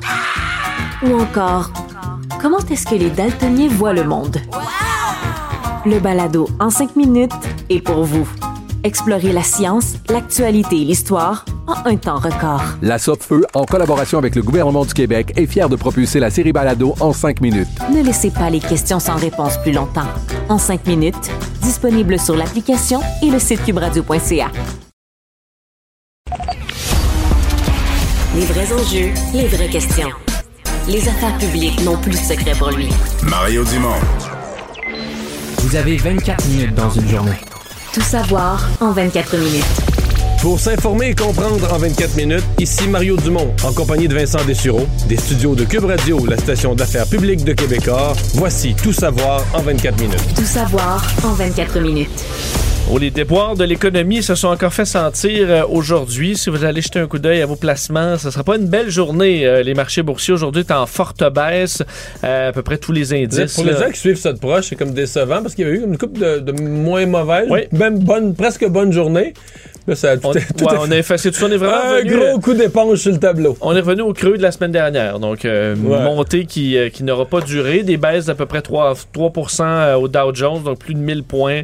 Euh, Nasdaq, 4% euh, S&P 500, euh, 4% aussi. Au Canada, un peu moins, 2% euh, faut dire, donc, qu'est-ce qui se passe? Euh, et ce qui semble avoir tiré les marchés vers le bas, c'est entre autres les résultats dans le commerce de détail. Euh, on sait, là, hier, Walmart livrait des chiffres très décevants qui ont fait chuter l'action, fait une baisse là qu'on n'avait pas vue en 30 ans pour le géant Walmart. Et là, aujourd'hui, c'était Target qui... Ouais, c'est comme euh, si hier, il restait un petit point d'interrogation en disant peut-être que c'est juste Walmart qui ont eu de malchance ou un mauvais trimestre Ouais. ou des erreurs. Ou... Puis là, on a oublié ça aujourd'hui. Target, écoute, c'est, on disait le profit a chuté de euh, 52% dans le premier trimestre. Euh, ça a fait tomber l'action de plus de 26 puis ça a traîné euh, aussi le reste Ouais, du commerce de détail. Je pense que c'est ça. Ça a traîné le commerce de détail, mais quelque part, ça a accentué l'idée que les dégâts de l'inflation sont là. Un des dommages de l'inflation, c'est sur les consommateurs, ils dépensent moins. Avec si les consommateurs sont plus au rendez-vous, tu comprends, c'est toute la chaîne. Oui, parce qu'ils disent c'est pas seulement euh, la clientèle qui c'est euh, la, même chose que d'habitude. Chaîne d'approvisionnement très difficile, ex- euh, explosion des coûts euh, en tout genre. Donc eux, euh, si tu augmentes les prix alors que tu as une population qui veut dépenser moins, euh, qui se serre la ceinture, là, euh, tes prix avaient Non, non, tout un ça- problème. Euh, rappelez que ça s'ajoute tout ça à la question de la guerre en Ukraine, bon, l'inflation à travers tout ça, donc les, euh, les, euh, les chiffres qui sont bas. La crypto, par contre, je surveillais quand même baisse de 4% donc un peu plus élevé ou que, que les, euh, les, les moyennes pour ceux qui suivent la crypto-monnaie. Euh, ça amène au chiffre de l'inflation au pays qui, euh, bon, aujourd'hui, ont prouvé que c'était encore une situation très difficile. 6,8% en avril euh, de, bon, pour le taux d'inflation en hausse, un record depuis 1991. Puis là, on aurait pu aller avant ça parce que là, c'est 6,8% Le record de 91, c'était 6,9 Donc, on est vraiment, ça, vraiment tout augmente de, ça augmente de 0.1 au prochain mois. Je sais pas à quelle date on, Ouais. on recule, là, mais on franchit ce, ce mur-là. Au Québec, Ah, ben on va remonter au début des années 80, là. Parce que là, les taux d'intérêt, il y a eu vraiment une période difficile à deux reprises, fin 70, 80, puis quand les taux d'intérêt sont montés à quasiment 20 là. Et euh, faut dire à l'époque que les maisons coûtaient euh, 40 000 là, ou 35 000. Ouais, même moins, ouais. Ouais, même moins. En région, une belle maison, là, une belle maison Ouais. pour 40 000. Euh, donc, euh, pour ce qui est du Québec, parce qu'on avait les chiffres Canada-Québec, Québec, on est vraiment, collé sur la, la- la moyenne, euh, la moyenne nationale. Euh, et là, on parle, parce que quand on ventile un peu les coûts de l'inflation, on voit où ça fait mal, puis ça fait mal malheureusement partout. Parce que quand on exclut les fluctuations du coût de l'essence, et c'est ça quand même fait une partie de- du problème, le taux d'inflation quand même à 5,8% ce qui est en hausse par rapport à mars. Et là, ce que ça monte, les factures, la facture d'épicerie, c'est presque 10 Mais de hausse. pire. Euh, et euh, les produits d'épicerie, le pain, on en parlait plutôt avec Guillaume Lavoie, le fait que le blé euh, est en forte hausse. Le pain, c'est 12% les pâtes alimentaires, c'est 19% produits céréaliers, 14% les fruits, les légumes, 8-10% la viande, 10% et euh, tout ça s'ajoute, ben, le prix des Ça, loyers quand, quand on donne ces pourcentages-là, juste pour a- aider les gens, c'est toujours mois à mois. Donc là, c'est les chiffres d'avril. Donc, on compare les chiffres d'avril 2022 avec avril 2021. Exact. Donc, le prochain chiffre du mois de mai, on va comparer à... Fait quand on vous dit 10% par exemple, pour les, les- les- les fruits, là, ça veut dire que les fruits coûtent, le- en moyenne, sur l'ensemble des, des- des- des- des paniers d'épicerie euh, au Canada, les fruits coûtent 10% de plus qu'en avril Ouais. 2021, avril de l'année Le passée. fruit qui coûtait 1 coûte 1,10 mais là, on ajoute ça. Les pâtes coûtent 1 coûtent 1,20 Et là, c'est partout parce que là, le prix des loyers monte aussi 4,5% sur 12 mois. Euh, et le prix de l'essence, ben là, écoute, euh, consommateur, c'est 36% de hausse en avril. Euh, euh, Là-dessus, par contre, c'était presque 40% de hausse en mars. Donc, on a baissé un petit peu. Euh, mais euh, c'est majeur le poids qu'on a à supporter. Ce qui amène d'ailleurs à voir un peu le- que, que le poids de tout ça est supporté par tout le monde, incluant les plus jeunes. Euh, Aujourd'hui, la banque CIBC ré- révélait les résultats d'un sondage montrant que les 18 à 24 ans, euh, malgré qu'eux ont moins d'épargne, alors eux, la baisse boursière les affecte peut-être un peu moins, mais l'inflation leur rentre dedans. 65% des jeunes Canadiens disent craindre de manquer d'argent pour payer leurs dépenses de subsistance. 42 ne sont pas en mesure d'épargner en ce fille, moment. Ma fille qui a une petite auto pour aller travailler, là, pis ça, euh, la façon qu'elle m'a formulé ça en fin de semaine, elle dit Là, là, le prix de l'essence, là, c'est quoi qui se passe? Puis quand est-ce que ça va arrêter? oui. Je pense que c'était ça sa vision de l'économie Ben, pour l'instant. là. Écoute, je me souviens quand j'étais étudiant, le- aller à la pompe, ça me brisait le cœur, ça coûtait à peu près 30 faire le plein. Ouais. Euh, Parce que là, même avec. 100. euh, ben, c'est ça, là. Même avec un petit véhicule ordinaire et tout ça, si t'es vraiment vide, Moi, un petit VUS, j'ai mis 110 pièces. oui, tu peux pas euh, venu proche des trois chiffres, là. Fait que là, ça, c'est comme beaucoup d'argent quand tu travailles au salaire minimum ou à peu près, là. Ouais. Et là, imagine cet été, ceux qui ont des VR, ceux qui ont des motos marines, des... euh, euh, je vais faire un petit tour un petit peu plus court. Non, mais c'est sûr que le type qui a raconté à tous ses beaux-frères, hey, moi, je me suis acheté un VR dans la pandémie. Traîne le gros pick-up. Ah ouais, non, pas juste ça, puis le VR, là, tu sais, ça coûte pas cher, va pas à l'hôtel. Euh, le gars, le gars, l'essence était descendu jusqu'à une pièce le litre, là, au cœur de la pandémie. Là, euh, le VR, faire le tour de la Gaspésie, euh, tu fais le plein pour 1000 pièces. Ouais, tu vas à Longueuil. c'est à Montréal. Bon. c'est la situation. Alors, écoute, est-ce que ça va passer? En tout cas, c'est des temps plus difficiles pour l'économie. Dossier judiciaire maintenant qui a fait beaucoup jaser aujourd'hui, c'est celui de cette technicienne en éducation spécialisée, Geneviève Rioux, qui est comme de 40 mois de prison pour avoir agressé un élève. C'est une histoire assez particulière. Elle qui était tombée en, en amour avec son élève âgé de 16 ans. Euh, bon, la Quand ju- tu dis tomber en amour, c'est comme ça qu'elle l'avait euh, Qu'elle- explicité au juge, qu'elle avait comme romancé au juge une belle histoire. Ouais, montrant que c'était une histoire d'amour atypique, qu'elle comparait ça à Céline et René. Euh, la juge Sophie Lavergne, euh, écoute, n'a pas été ébranlée beaucoup par cette histoire au palais de justice de, Saint-Jérôme. Il va avec les peines carrément les plus lourdes euh, qu'elle pouvait donner à cette ex, euh, donc éducatrice spécialisée. On parle de plusieurs fact- euh, facteurs aggravants. C'est une femme de 44 ans. Elle avait plaidé coupable en juillet dernier pour des relations sexuelles complètes pendant plus de cinq mois en 2018 avec un adolescent de 16 ans euh, dont elle était intervenante. Et on parle qu'au départ, c'est devenu une relation euh, de dépendance où là, le jeune à 16 ans ne voulait plus voir d'autres intervenantes. Et là, ça, c'est avant le début des relations sexuelles parce que c'est arrivé après que le jeune quitte l'école. Les deux ont continué de se voir et là, on est entré dans des relations sexuelles complètes. Elle a été arrêtée en 2019, remise en liberté. Et elle a recommencé, revu l'adolescent par la suite. Alors, visiblement, elle n'avait rien compris. Il faut rappeler que l'âge du consentement sexuel au pays, c'est 16 ans. Mais en cas de relation d'autorité, ben là, c'est complètement interdit euh, pour euh, Ouais, les là, jeunes une mineurs. relation d'autorité et d'intervention parce que ça dépassait la simple autorité de l'enseignant qui est déjà énorme, Oui. là, mais c'est un enfant qui a un jeune qui a besoin de services de plus, là, qui a besoin Jeune de vulnérable, qui a ça. différentes problématiques. Donc là, t'es t'es l'intervenant de plus. Euh, c'est pourquoi on est allé vraiment du côté euh, du, euh, des peines un peu plus sévères. Je vais vous faire entendre d'ailleurs la procureure dans ce dossier-là euh, qui était euh, satisfaite du jugement.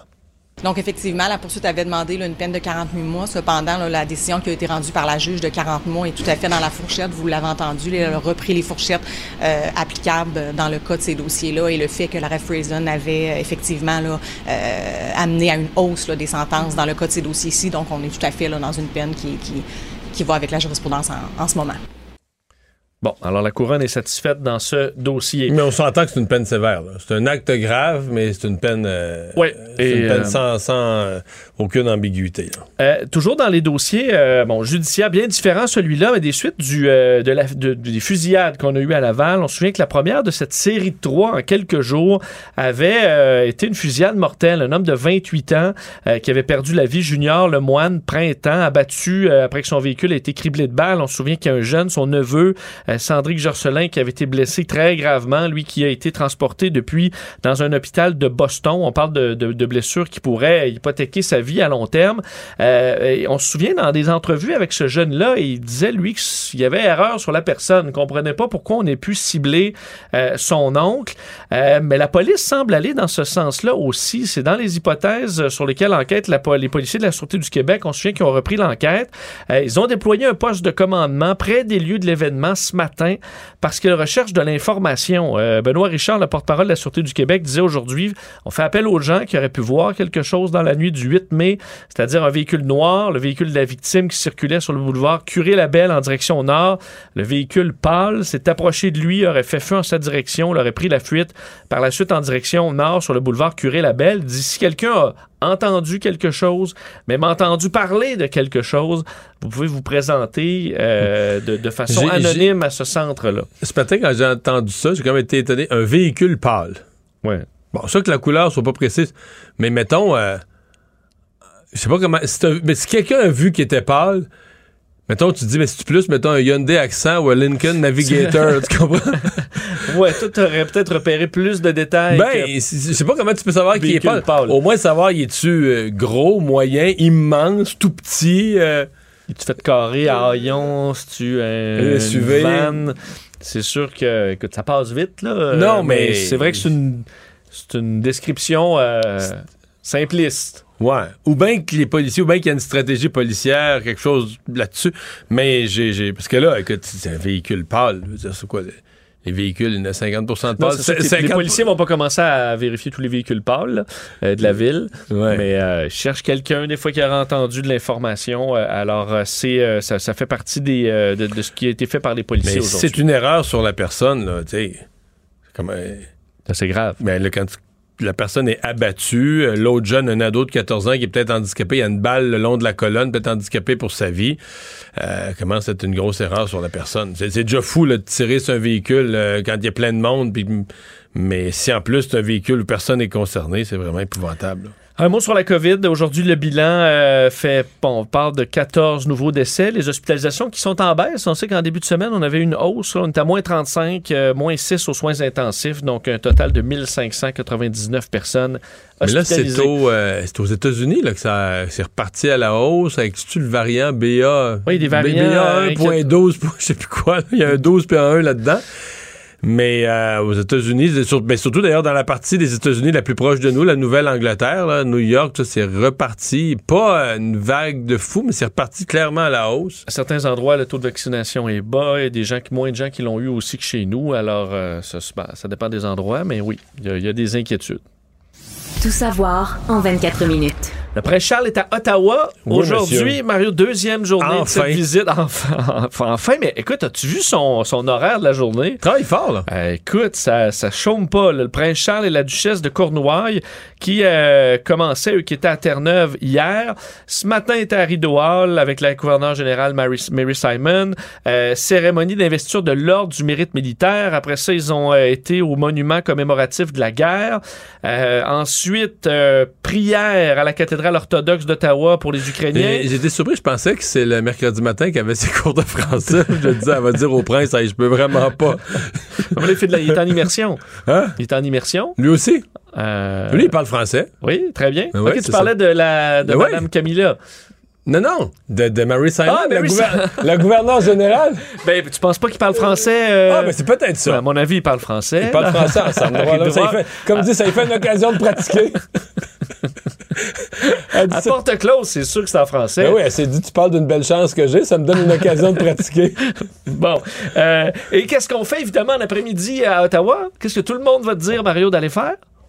Ben, aller au marché bail? Ah oui, il est Bon, allé au marché il est allé bail? au marché bail. Ben voyons. Et qui, écoute, c'est, c'est- qu'est-ce qu'il y a à faire à Ottawa par aller faire un tour au marché Ouais, bail? mais là, quand tu manges rien qu'au restaurant, qu'est-ce que tu fais si t'achètes des légumes, t'es laisses pourrir dans ta valise? T'as même pas le droit de ramener ça, là. Non, mais tu peux goûter à des trucs. Ah, euh, À mon avis, c'est peut-être ça qu'il a fait. Rencontrer des élèves ensuite euh, dans une école primaire. Va rencontrer de jeunes Afghanes qui sont installés au Canada après avoir fui le pays. Plein de bons dossiers, mais je me dis, écoute, à un après l'autre, là, à chaque fois, il faut que tu te montres super en empathique, puis euh, tu sais, dire, ah Non, oui, c'est vraiment important il- pour moi. Mais t'en fais quand même pas mal. Et en fin d'après-midi, rencontre le, le premier ministre Justin Trudeau, la gouverneure générale aussi, pour parler de changement climatique.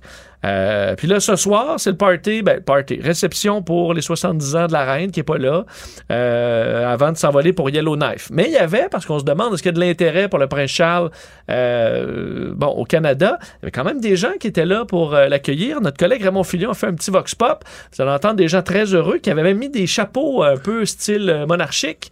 Et euh, un représentant des manifestants qui étaient sur place, anti-monarchique, vous allez le reconnaître, on les écoute. Qu'est-ce que ça vous fait de l'avoir rencontré? Je sais pas, c'est comme une, une figure très importante, très connue dans le monde. J'ai pu serrer la main du prince Charles deux fois et sa femme trois fois. C'est mieux sa femme, je pense. Eux aussi. Aujourd'hui, Il nous a demandé si on étudiait puis si on allait à l'université. Il était vraiment gentil. J'ai vu la reine Elisabeth en 2006 quand elle est venue à Edmonton. Alors, euh, j'ai décidé de venir aujourd'hui aussi. On entend tellement parler, on les a vus à la télé depuis si longtemps, c'est l'opportunité de le voir en personne. Moi, personnellement, je, je n'aime pas euh, la monarchie. Je pense que c'est antidémocratique pour euh, un monarque euh, d'avoir euh, des droits de veto sur les décisions d'un parlement. Bon. Ouais. Euh, Bon, là. On s'entend que le veto. Euh, euh, il l'a pas utilisé. pas utilisé souvent. Non. Non. Moi, j'ai siégé au Parlement pendant 15 ans. Il n'y a, aucun... t'inquiétais pas du il y a veto. aucun de mes votes qui a été renversé par la reine Elisabeth II ou ses pas- représentants. Ça t'empêchait pas de dormir. Non, non, non. Euh, donc demain au territoire du Nord-Ouest, est-ce que ça semble une réussite ce voyage-là? Est-ce que ça passe dans le beurre? Il y a du, il y a du beau temps.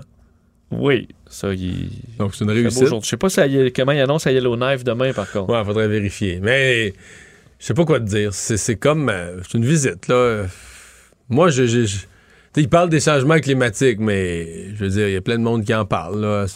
Est-ce qu'il va. Ouais, lui, est-ce que c'est une autorité quelconque Est-ce en matière Ben, c'est ça. euh, là. Est-ce que c'est vraiment une autorité qui peut. Ils peuvent mettre des éoliennes sur la terre de la couronne là. Ouais, ouais.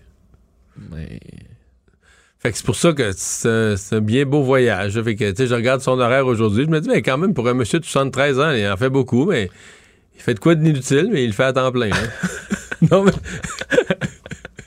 Oui, il le fait avec vigueur. oui, c'est avec ça. vigueur. Bon, excellent. Je respecte ça. Bon, euh, parlons politique maintenant. Peut-être euh, quelque chose que tu vois comme moins inutile euh, en Alberta, parce que Jason Kenney avoir une soirée importante ce soir, à savoir est-ce qu'il demeurera à la tête du Parti conservateur uni de l'Alberta? On sait que, bon, Jason Kenney a fait face à beaucoup d'opposition à cause de la pandémie. Lui qui est arrivé avec le passeport vaccinal, masque obligatoire, ça a fait de la grogne dans la population, mais aussi à l'intérieur de son parti. Ça amenait des divisions, l'expulsion même de deux, deux députés, faire sortir l'ancien chef du parti Wild Rose qui veut le faire tomber. Euh, des chiffres de popularité selon les sondages qui montrent qu'il y a à peu près 30 d'appui. Euh, ce qui inquiète plusieurs conservateurs, à savoir à des niveaux comme ça, ça ne donne pas beaucoup de chance à l'élection générale. Plusieurs sondages consécutifs qui mettent là, la- Rachel Notley, l'ancienne première ministre néo-démocrate, mais il- les- le NPD, ils l'ont gardé chef du parti.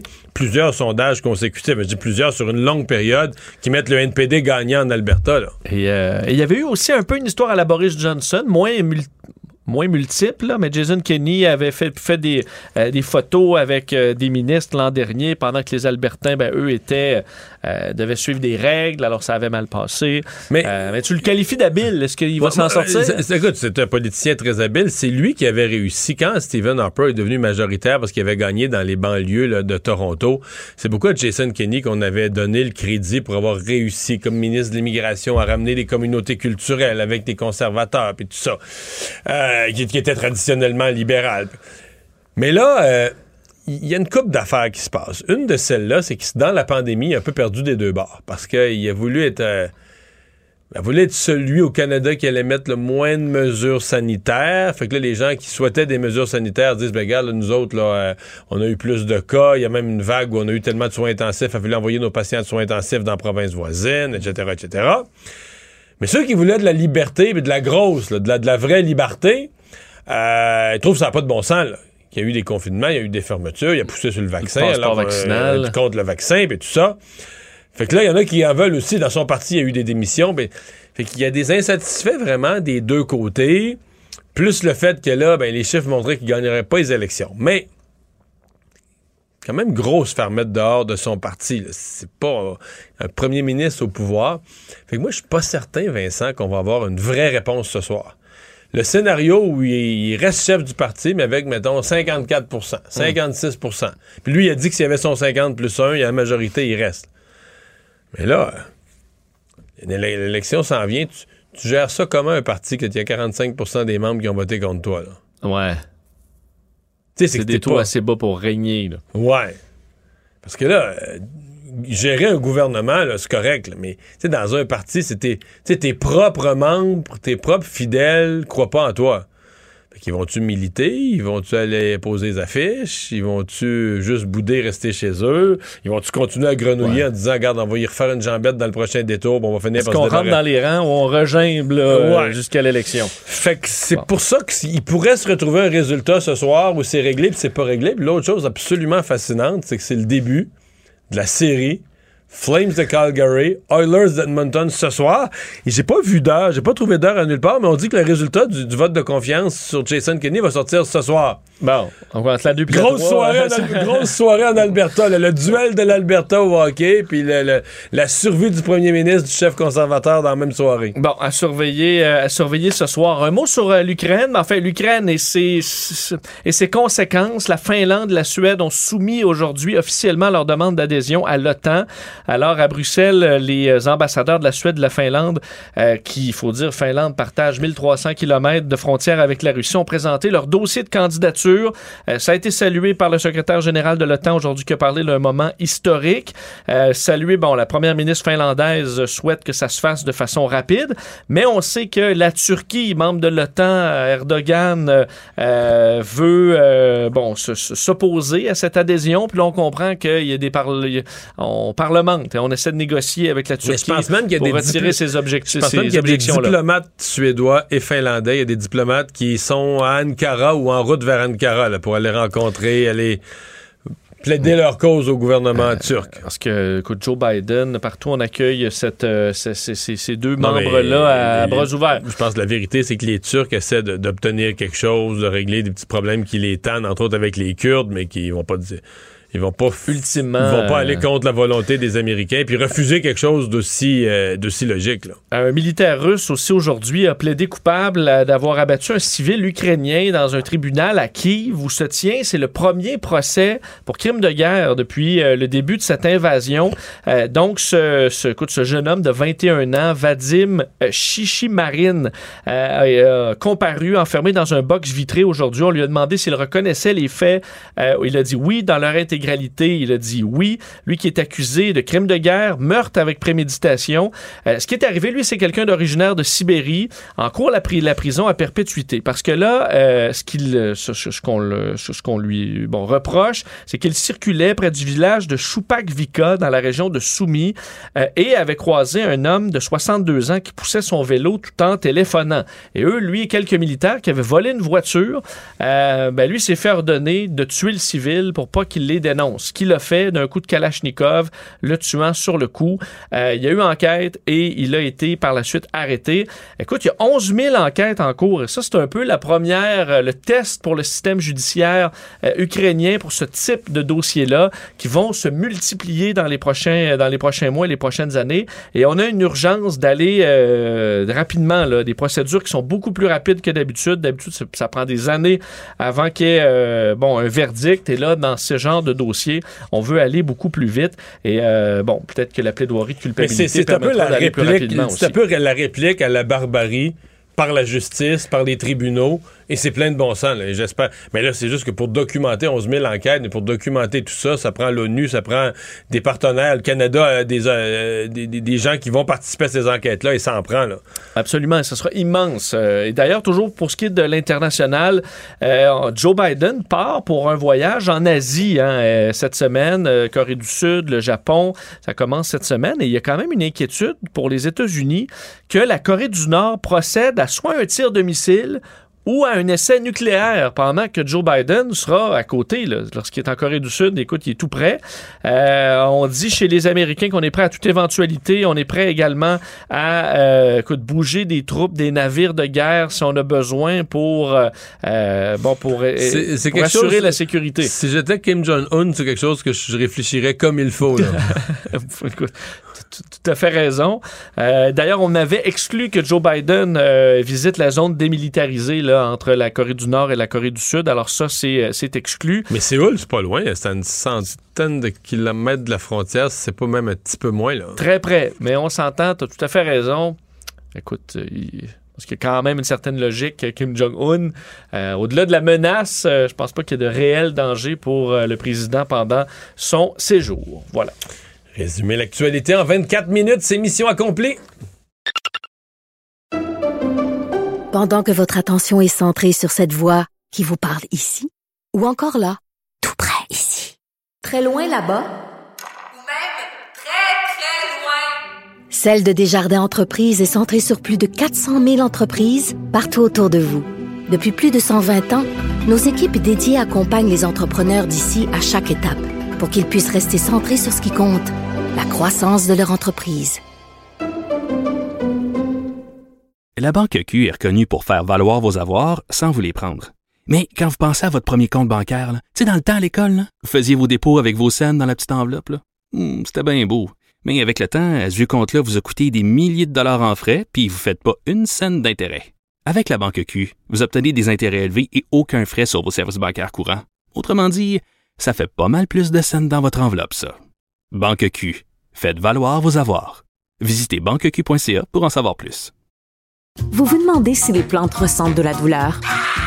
Ou encore, comment est-ce que les daltoniens voient le monde? Le balado en cinq minutes est pour vous.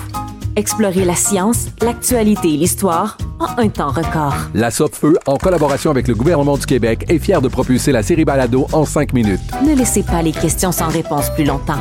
En cinq minutes, disponible sur l'application et le site cubradio.ca.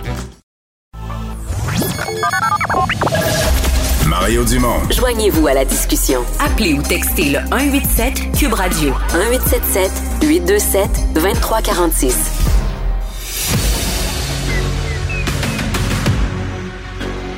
Emmanuel Latraverse. J'ai pas de problème philosophique avec ça. Mario Dumont. Est-ce que je peux me permettre une autre réflexion? La rencontre. Ça passe comme une lettre à la poste. Et il se retrouve à enfoncer des portes ouvertes. Là. La rencontre Latraverse. Dumont.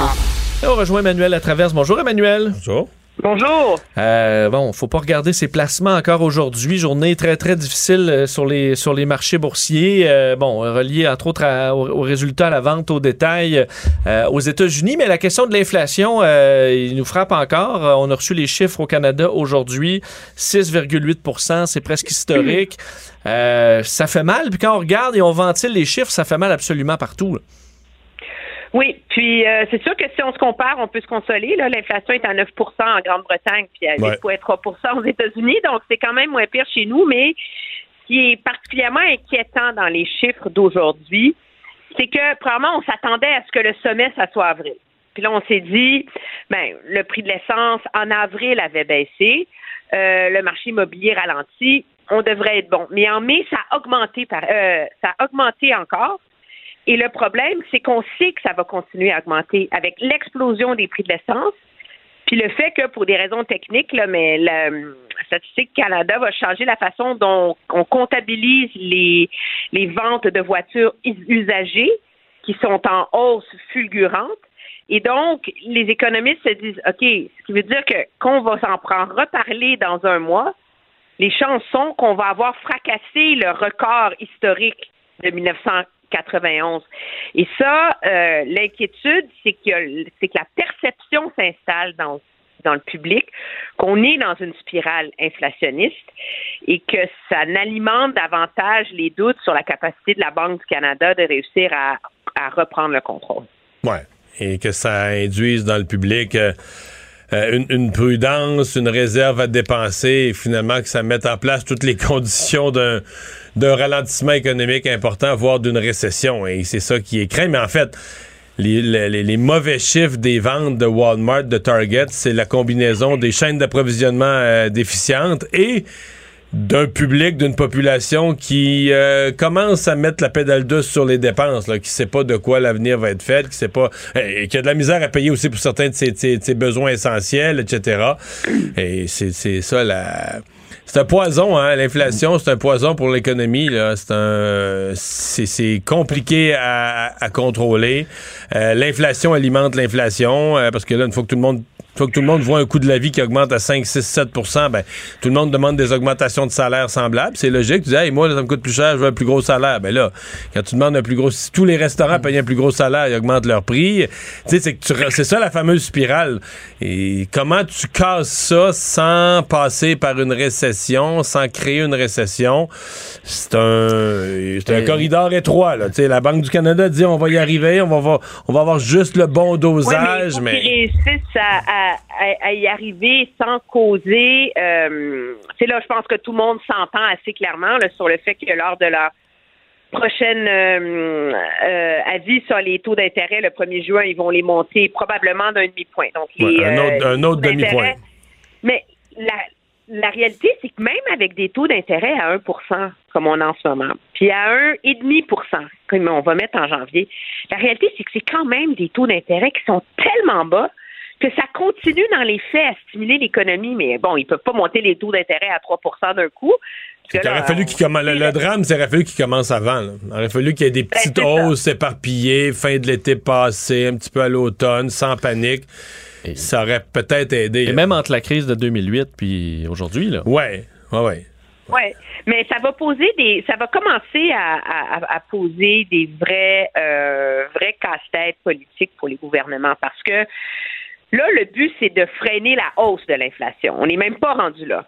Mais une fois que tu réussis à la freiner, après ça, il faut que tu la forces à redescendre.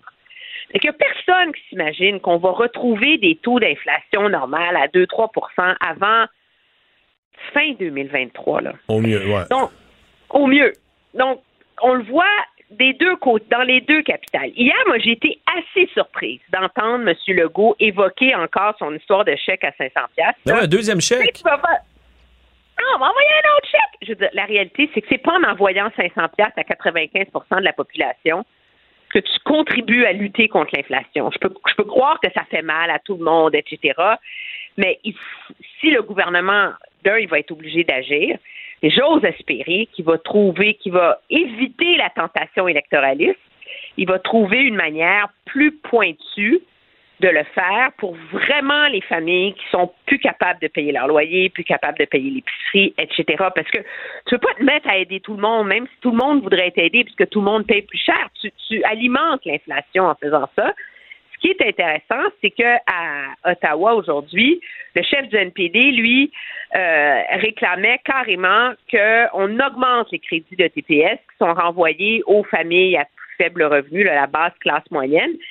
Puis le gouvernement lui dit, écoutez, on a déjà indexé l'allocation canadienne pour enfants, que, les familles qui gagnent moins de 125 000 par année, je pense, reçoivent. Euh, ça, c'est déjà indexé sur, sur l'inflation. Donc, Ottawa a comme mis dans son système déjà une façon d'aider ceux qui en ont le plus besoin.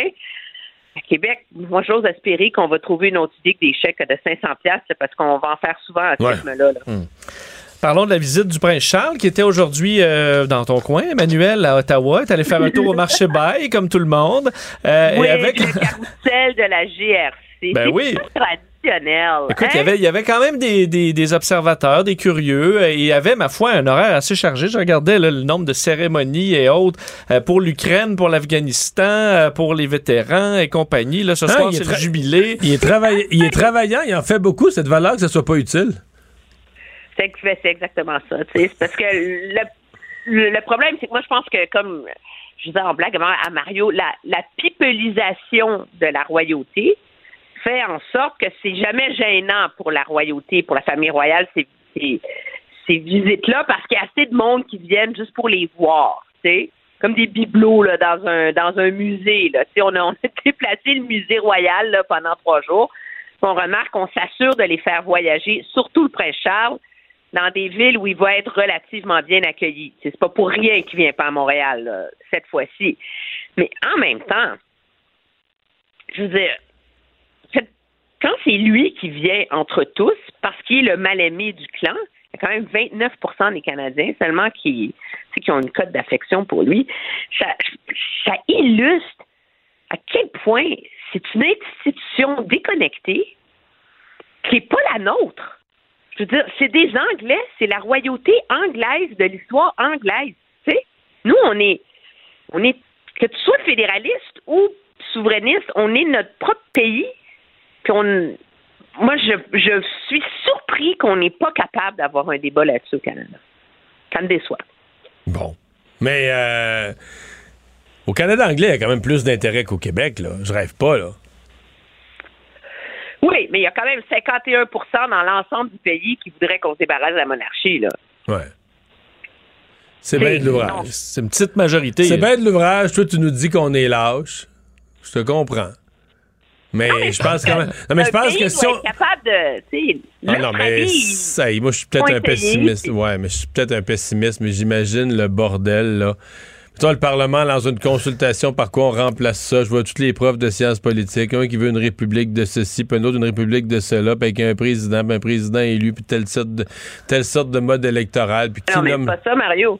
C'est que si tu ouvres la Constitution, Faut que tu touches à tout, là. Ben là, faut que tu l'ouvres pour le statut du Québec, faut que tu l'ouvres pour euh, l'Alberta qui veut un CELA faut que tu l'ouvres pour les droits des Autochtones, faut que tu l'ouvres, euh, là, ça devient le magasin général, là.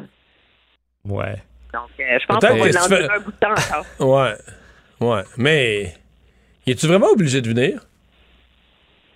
Ou est-ce que ça Mais peut ça venir d'eux? Mettons, mettons qu'on décide, mettons qu'on décide, là, nous autres, la gouverneure générale a fait vraiment un bon travail là, pour, le pour vous représenter, fait que restez chez vous. Mettons de même, là. Ben, Ben, la il- monarchie, la, la famille royale est supposée être attachée. C'est la famille royale du Canada, premièrement. Ça fait partie de ses titres. Puis de deux, là, la reine est, est trop vieille pour faire ce genre de voyage-là. Mais donc, c'est encore plus colonial parce que là, les gens de la famille royale vont dans ces pays pour célébrer son long règne. Ils feront rapport à la reine. Tu sais, c'est comme, tu sais, au moins c'était elle qui venait. Ça serait mieux, tu sais. Ouais, mais là, à 96 ans, on va pas. À 96 ans, je t'annonce, je dirais pas virer à Yellowknife, là. Ouais. Je te note Mais- ça, là.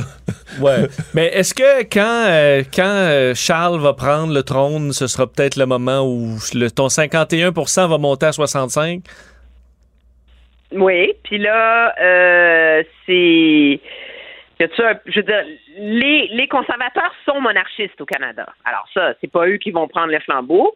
Puis moi, je pense qu'il n'y a pas un parti politique qui va qui va oser euh, ouvrir le panier de crabe constitutionnel. Donc finalement, il va avoir un à moins qu'il y ait un super leader progressiste, moderne, jeune, euh, qui excite tout le pays, puis qu'on décide de se lancer là-dedans, là, comme une grande aventure. Là. Ou que Pierre Poilievre, que Pierre Poilievre veut remplacer la monarchie britannique par une crypto-monarchie.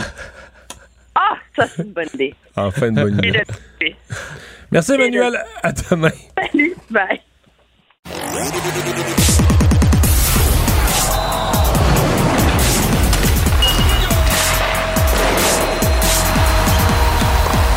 Jean-François Barry, un chroniqueur pas comme les autres. Salut, Jean-François. Salut, Mario. Tu veux commencer par nous dire que tu es déçu? Des Panthers. As-tu écouté le match hier? Non. Hier, euh, hier euh, je célébrais, mon cher, mon, an- mon 25e anniversaire de mariage et la graduation Oh. de mon fils. ah, ben on a eu là, un, ça on a eu un souper familial. Hey, te connaissant, t'étais capable de regarder du coin de l'œil. Non! non, non, non et non! Mario Ben, l'écoute, félicitations il peut pas le dire. Bravo, tout d'abord. Bon, donc, Euh, euh, ben, j'ai écoute- rien vu. J'ai vu qu'il avait Non, perdu écoute- les Panthers, puis t'es déçu des Panthers. Je suis déçu parce que hier, le Lightning était une équipe amochée en début de match. Tu sais, eux autres, ils ont trimé dur là, dans leur première série. Et puis là, ben, ils n'ont pas eu énormément de temps pour se préparer euh, pour jouer les, les Panthers. Puis tu sais, l'adrénaline était à son compte contre les, euh, contre les Maple Leafs de Toronto. Puis ils sont sortis flat, euh, les, les- le Lightning. Et les Panthers, là, bourdonnaient dans la zone. Puis moi, j'ai mis les Panthers. Je me suis dit, ah, regarde, ça va être. euh, cette fois-là, ils vont aller les chercher. Là. Mais là, des petits jeux fancy, tu sais, des 3 contre 1 avec trop de passes. euh, au lieu des 2 contre 1, au lieu, quand que le défenseur te donne pas la passe, il faut que tu lances. Mais là, ils, essayaient la passe quand même. Ils se sont mis ça compliqué, puis ils ont pris les devants seulement 1 à 0. Et là, Ils à sont restés à eux, là. J'ai bien compris, Ouais. ils sont restés collés à eux. Exactement. Et qu'est-ce qui est arrivé? Quand tu joues contre la meilleure équipe de la Ligue depuis deux ans? Qu'est-ce qui arrive? À un moment donné, euh, cette équipe-là se réveille. Et c'est Kucherov qui a sonné la charge hier. Il a été, il a été super bon. Il a fait prendre une pénalité à Uyghur. Et là, tout de suite après, sur cette même pénalité-là, là, il a fait le but que vous allez revoir partout là, au jeu de la semaine. Là, euh, déborder le défenseur, fait une passe magistrale en avant. Et là, après ça, tu as vu c'était quoi une équipe championne de la Coupe Stanley? Hey, bloquer des lancers. Là, il y en a un qui l'a bloqué avec son dos euh, au moment où le filet était désert. Ils se sont vraiment sacrifiés pour l'équipe. Euh, Corey Perry, écoute, à pleine face sortir la rondelle de sa zone tu sais, pour s'assurer qu'elle traverse la ligne bleue, bloque des lancers, un but, une passe hier. On a vu c'était quoi des guerriers. Et les Panthers, s'ils ils ne, ne- s'ils mettent pas ça dans leur game, là, ça va finir, euh, ça, va, ça va leur coûter l'élimination encore. Ils sont 0 en 21 depuis le début des séries en avantage C'est numérique. supposé être la meilleure attaque de la Ligue. Je vais te poser une autre question sur les Panthers. Est-ce, que tu penses qu'ils- est-ce que tu penses qu'ils obtiennent ce qu'ils espéraient d'un dénommé Ben Sherratt? Ouais, Ben Sherratt était correct hier. C'est sûr qu'on le voit beaucoup Ben moins. là, là, euh, euh, il a presque pas de points. euh, Il est dans les moins. euh, il a fait une connerie qui vaut une suspension. Ben, pas une ben, en amende. fait, euh, 5 000 en Une amende. amende. Mais ça n'a pas l'air à bien aller tant que ça, non? Je me trompe. Toi, tu penses qu'ils sont satisfaits quand même de ce qu'il leur donne? Ouais, c'est en fait, il n'y a pas de point. C'est qu'il n'y a plus de responsabilités, il n'y a plus d'avantages numériques. C'est, comme le cinquième défenseur là-bas. Fait que je veux pas dire que c'est pas un facteur, mais il n'est pas aussi important avec les Panthers qu'il est important ici. Euh, j'ai, Ouais, je peux aller voir son- Non, je comprends. Ma lecture est pas bonne parce que moi, je... ouais, c'est sûr que s'il est cinquième défenseur, c'est autre chose. 4-5, tu sais, il joue peut-être 14-15 minutes, là, il en joue plus 25 comme il jouait ici. Mais ça m'a rappelé euh, la- la fameuse histoire de Wayne Gretzky, la première fois qu'ils se sont rendus en finale de la Coupe Stanley contre les Islanders de New York. Puis que euh, Gretzky était passé devant le vestiaire des Islanders et il s'attendait à les voir célébrer comme des malades. Et ils étaient tous assis sur leur banc avec de la glace sur l'épaule, euh, un autre de la glace sur le genou, tout le monde amoché, tout le monde quand même assez calme malgré le championnat. Et c'est là qu'il avait compris. Il dit alors, que nous, les Oilers, on était fancy, on n'était pas amoché personne. Puis on a compris que si on voulait se rendre jusqu'au bout, il fallait être des guerriers. C'est bien beau être capable de faire des buts, faire des passes, mais à un moment donné, ça prend plus que ça. Et les Panthers ne m'ont pas montré pour l'instant Bon. qui sont rendus à ce niveau-là. Tu disais hier, Jean-François, que, les, euh, l'avalanche allait être dure à battre. On, a eu, euh, on en a eu la preuve? Je t'ai dit dur à battre, mais qu'est-ce que je t'ai dit aussi, Vincent? Te souviens-tu? Je Euh. t'ai dit que les Blues allaient leur donner ça chaud. Ouais, effectivement. Et c'est ce qui s'est passé hier. 3-2 victoire de l'Avalanche en prolongation. Euh, par contre, ça, c'est si on regarde juste le résultat. L'Avalanche a dominé tout le long. Ils ont doublé au chapitre des tirs au but. Là, je pense que c'est 52-25 euh, le, résultat final des, tirs au but. Et ils ont, euh, frappé six poteaux en plus de ça. Mané, le était couché tout son long, Beddington, puis le, bâton brisé. Le joueur de l'Avalanche n'a pas été capable de prendre un bon lancer. Bref, c'est un rouleau compresseur, l'Avalanche du Colorado, et je ne peux pas voir cette année qui va être capable de les arrêter dans l'Ouest. Euh, Il y a deux autres séries qui commencent ce soir, dont une, je sais pas si tu es au courant, qui sera pas suivie du tout. Hein. Est-ce que euh, tu parles-tu des Flames contre les Oilers? Ouais. Hey, moi, là, j'ai assez hâte à cette série. Ben non, mais en Alberta, ce soir, personne ne va s'occuper de ça. C'est, il va y avoir le résultat du vote de confiance sur euh, Jason Kenney. Ah ouais. Ah ouais, hein? Ben, il va sûrement avoir 3-4 personnes qui vont s'y intéresser. Ah, ok, ok, ok. J'imagine. Mais tu sais, pour vrai, là, c'est, c'est le Canadien nordique de l'Alberta. Ça saillit ces deux équipes-là, ça se mesure d'année après année. Tu sais, oui, ils veulent être bons dans la ligue, mais ils veulent, mettons, les Oilers veulent surtout battre, être la meilleure équipe de l'Alberta, battre les Flames. Ça fait longtemps qu'ils se sont pas affrontés en série, les deux, euh, depuis Puis ils ont, 1991. ils ont- les deux ont des équipes compétitives. Je veux dire, cette année, pour aller loin, ben, Oui, puis là, ça se veut dire qu'il y en a une des deux qui se rend dans le carré d'as, c'est sûr et certain. Fait que oui, il va y avoir toute une guerre de ce côté-là, et c'est surtout deux philosophies qui s'affrontent. D'un côté, tu as les Oilers qui sont bâtis sur 3-4 joueurs, surtout deux, mais on va dire 3-4 pour être généreux. C'est tout le monde à l'offensive, un gardien qui fait le travail à l'occasion puis qui est pourri à l'autre occasion en Mike Smith euh, qui a 40 ans, alors que de l'autre côté, c'est une défensive serrée. C'est une des rares équipes encore le coachée à l'ancienne avec Sutter derrière le banc où est-ce qu'on joue un système défensif, mais en même temps, les, Flames on joue un système défensif. Ils ont quand même marqué plus de buts que les Oilers cette année. mais ils sont basés sur non pas buts. des vedettes, mais euh, tout le monde contribue. Là. Ouais, tout le monde contribue du côté de Calgary. Ça va être fort intéressant. Puis il y a quelque chose de drôle quand même dans cette euh, série-là. Euh, c'est rare qu'ils se font des transactions euh, un et l'autre. Et euh, Milan Lucic jouait pour les Oilers avant. Il a été échangé aux Flames. Mais les Oilers le payent encore. Fait que ça veut dire que les Oilers vont affronter un joueur qui est sur leur payroll à eux. Fait que ça, ça me fait bien rire. Euh, le CF Mon- Montréal affronte Nashville? Ouais, mais juste avant, juste vous Ouais, dire l'autre que- série. Non, oui. Ouais, Hurricanes contre les Rangers, ça débute aussi ce soir. Les Hurricanes sont, sont favoris, mais je pense que les Rangers ont grandi dans, dans la série contre, contre les Pingouins. Leur jeune gardien de but, Sechterkin, a retrouvé ses repères. Alors, je pense que ça va être une, une série qui va être euh, euh, chaudement disputée. Donc, le CF, CF Montréal, c'est rare qu'on joue le mercredi, mais on joue le mercredi ce soir du côté de Nashville. Ils Et le CF plus? Montréal- ils perdent plus. Ça va, ça va peut-être être leur neuvième victoire de suite ce soir. 6, 2 et 3. Euh, J'ai dit neuvième victoire. Neuvième match sans défaite, euh, devrais-je dire. Euh, son premier dans l'Est affronte Nashville, qui est une équipe de l'Ouest, avec une fiche euh, de 500, le 4, 3 et 4. Eux autres sont huitièmes de leur côté. Et finalement, un mot sur le Rocket euh, qui jouait un match ultime hier. Ouais, contre le Crunch de Syracuse, c'est allé en prolongation. C'est Gabriel Bourque qui a tranché le débat. Donc, première victoire en série, première ronde de série gagnée pour le Rocket. C'est c'est la première fois de leur histoire. Et ce qu'il y a de bien positif là-dedans, c'est que vous savez que lors du premier match, c'était Kevin Poulain qui était devant le filet. Euh, il a perdu son premier match et le Rocket a décidé d'y aller avec Caden Primo au deuxième match qui a été fumant. Il a fait tourner la série de barres, là, ni plus ni moins. Et après ça, ben écoute, euh, il a réussi à, à- à battre euh, le Crunch de Syracuse. Il a eu un rôle très important là-dedans. Puis tu sais, tout au long de l'année, Mario, on s'est dit, c'est quoi Caden Primo? C'est un gardien de Ligue nationale? C'était-tu un feu de paille finalement? Alors on dirait qu'il est en train de retrouver sa confiance. Puis ça peut juste être bon pour lui, pour la suite des choses et évidemment pour l'organisation du Canadien. Il y a de l'ambiance quand même dans ces séries-là. J'étais surpris de voir les images. Ah, il y a beaucoup d'ambiance. Pour pour vrai, du côté du Rocket, là, on a fait ça. euh, C'était un show avec des, des effets spéciaux, des, des lasers, tout ça, le digne de la et Ligue des nationale. de ça aide à l'ambiance. Hey, merci, C'est sûr. à demain. C'est ça. Pendant que votre attention est centrée sur vos urgences du matin, vos réunions d'affaires du midi, votre retour à la maison ou votre emploi du soir, Celle de Desjardins Entreprises est centrée sur plus de 400 000 entreprises à toute heure du jour. Grâce à notre connaissance des secteurs d'activité et à notre accompagnement spécialisé, nous aidons les entrepreneurs à relever chaque défi pour qu'ils puissent rester centrés sur ce qui compte, le développement de leur entreprise. La Banque Q est reconnue pour faire valoir vos avoirs sans vous les prendre.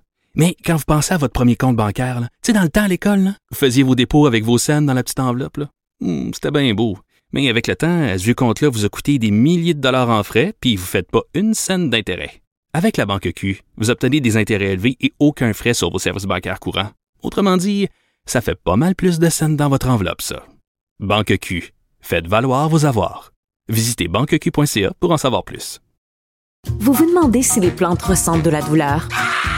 Ou encore, comment est-ce que les daltoniens voient le monde?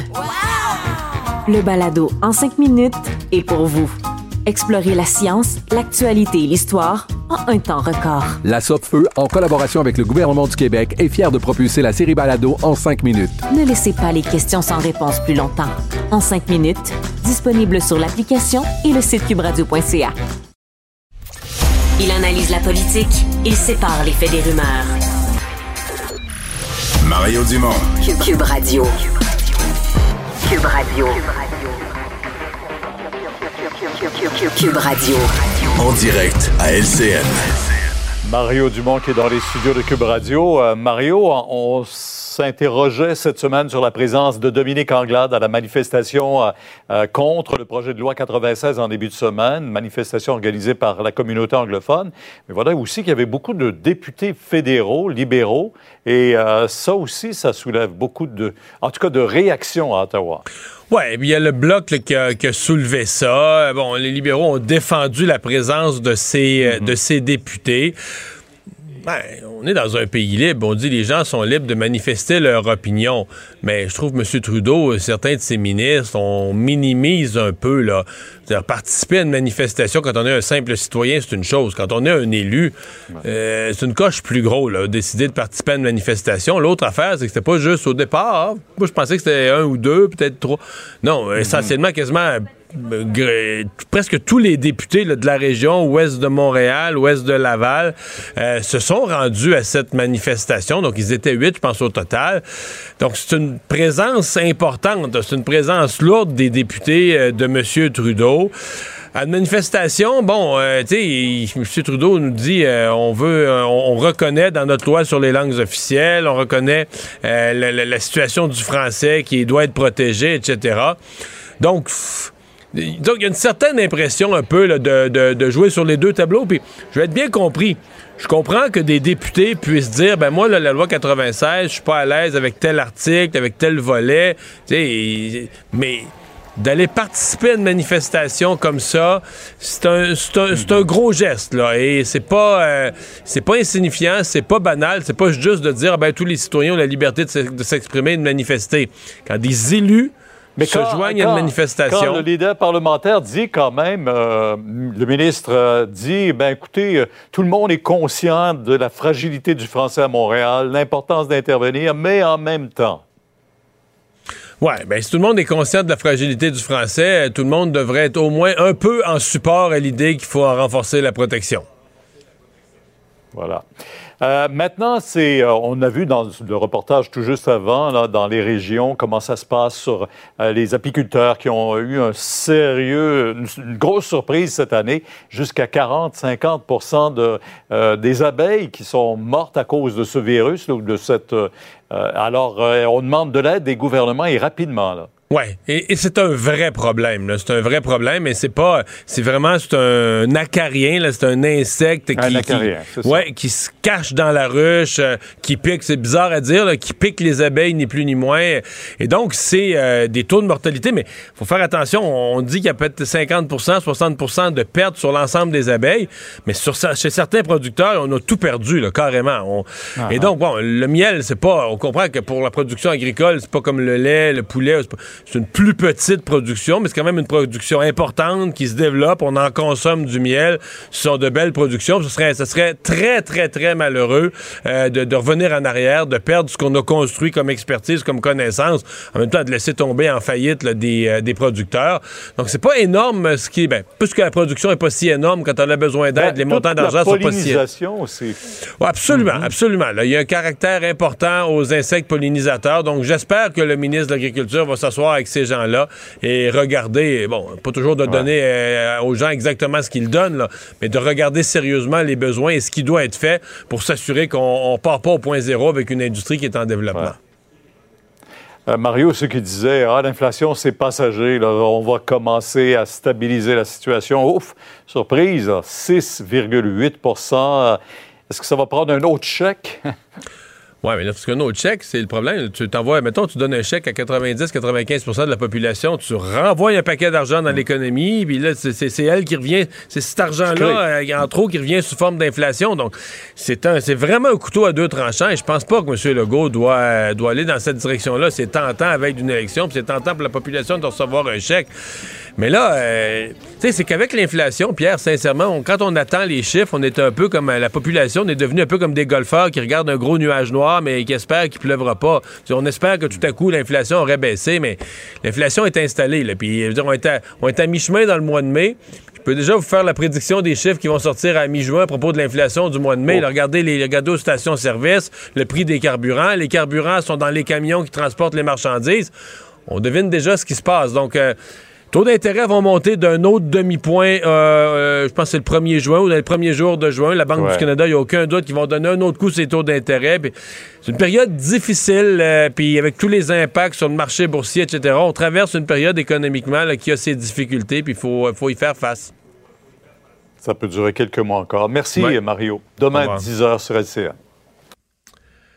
Vincent, quand on parle d'excès de vitesse et de 120 km/h, où on dit, ouais, 120 km/h, ça peut être un bon excès de vitesse, mais là, c'est un excès de, De 120 km/h. de 120 km/h. Euh, écoute, c'est arrivé vendredi dernier. Là, on a appris euh, bon, ça aujourd'hui parce que c'est un homme de Saint-René-de-Matane qui roulait à 210 km/h à 4h50 du matin dans une zone de 90. Ça donne donc 120 km/h en surplus de la limite de vitesse. Mais ça, tu perds tout, là. Ben, pas, tu vas, tu vas nous le dire, là, ben, mais... je te demande combien de points d'inaptitude ça donne. Parce que là, on Ben, à entre mon dans avis, les très avis, tu grands peux- excès de vitesse. À mon avis, tu perds tous tes points, là. Euh, Et même peut-être plus, je sais Ben, pas. en fait, c'est un nombre de points. Fait que c'est. on a quoi? On a 15 points? Euh, bonne question. Tu jamais rendu là 15 points? Je suis rendu là non plus. euh, Parce que tu peux perdre plus que le nombre de points que tu as. Oui, mais d'après moi, c'est le cas. C'est 24 points d'inaptitude. Parce Ouais. que là, dans, on t'entend grand excès de vitesse. On la- l'amende, c'est quoi? C'est dans le 2000? 2116 dollars.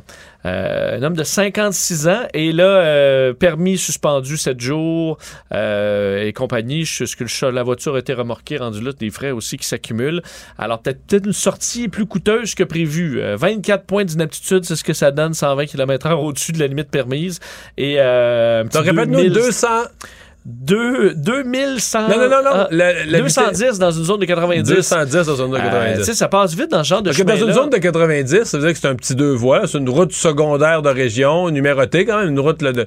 Mais euh, dans une courbe à 210, là, euh, Eh, écoute, je pense pas qu'il était dans un- une Bugatti non plus, là. Euh, pas dans quel type de véhicule il était. Mais je pense que c'est dangereux, Mario, rouler là. C'est pas sur l'autobahn, puis je pense pas qu'il y ait un véhicule approprié pour aller à cette vitesse-là.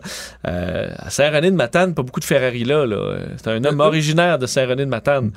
c'est arrivé où? Il était arrêté où? Dans le coin, dans, dans le coin de Matane, de Il était à Saint-René-de-Matane. Ouais, ouais.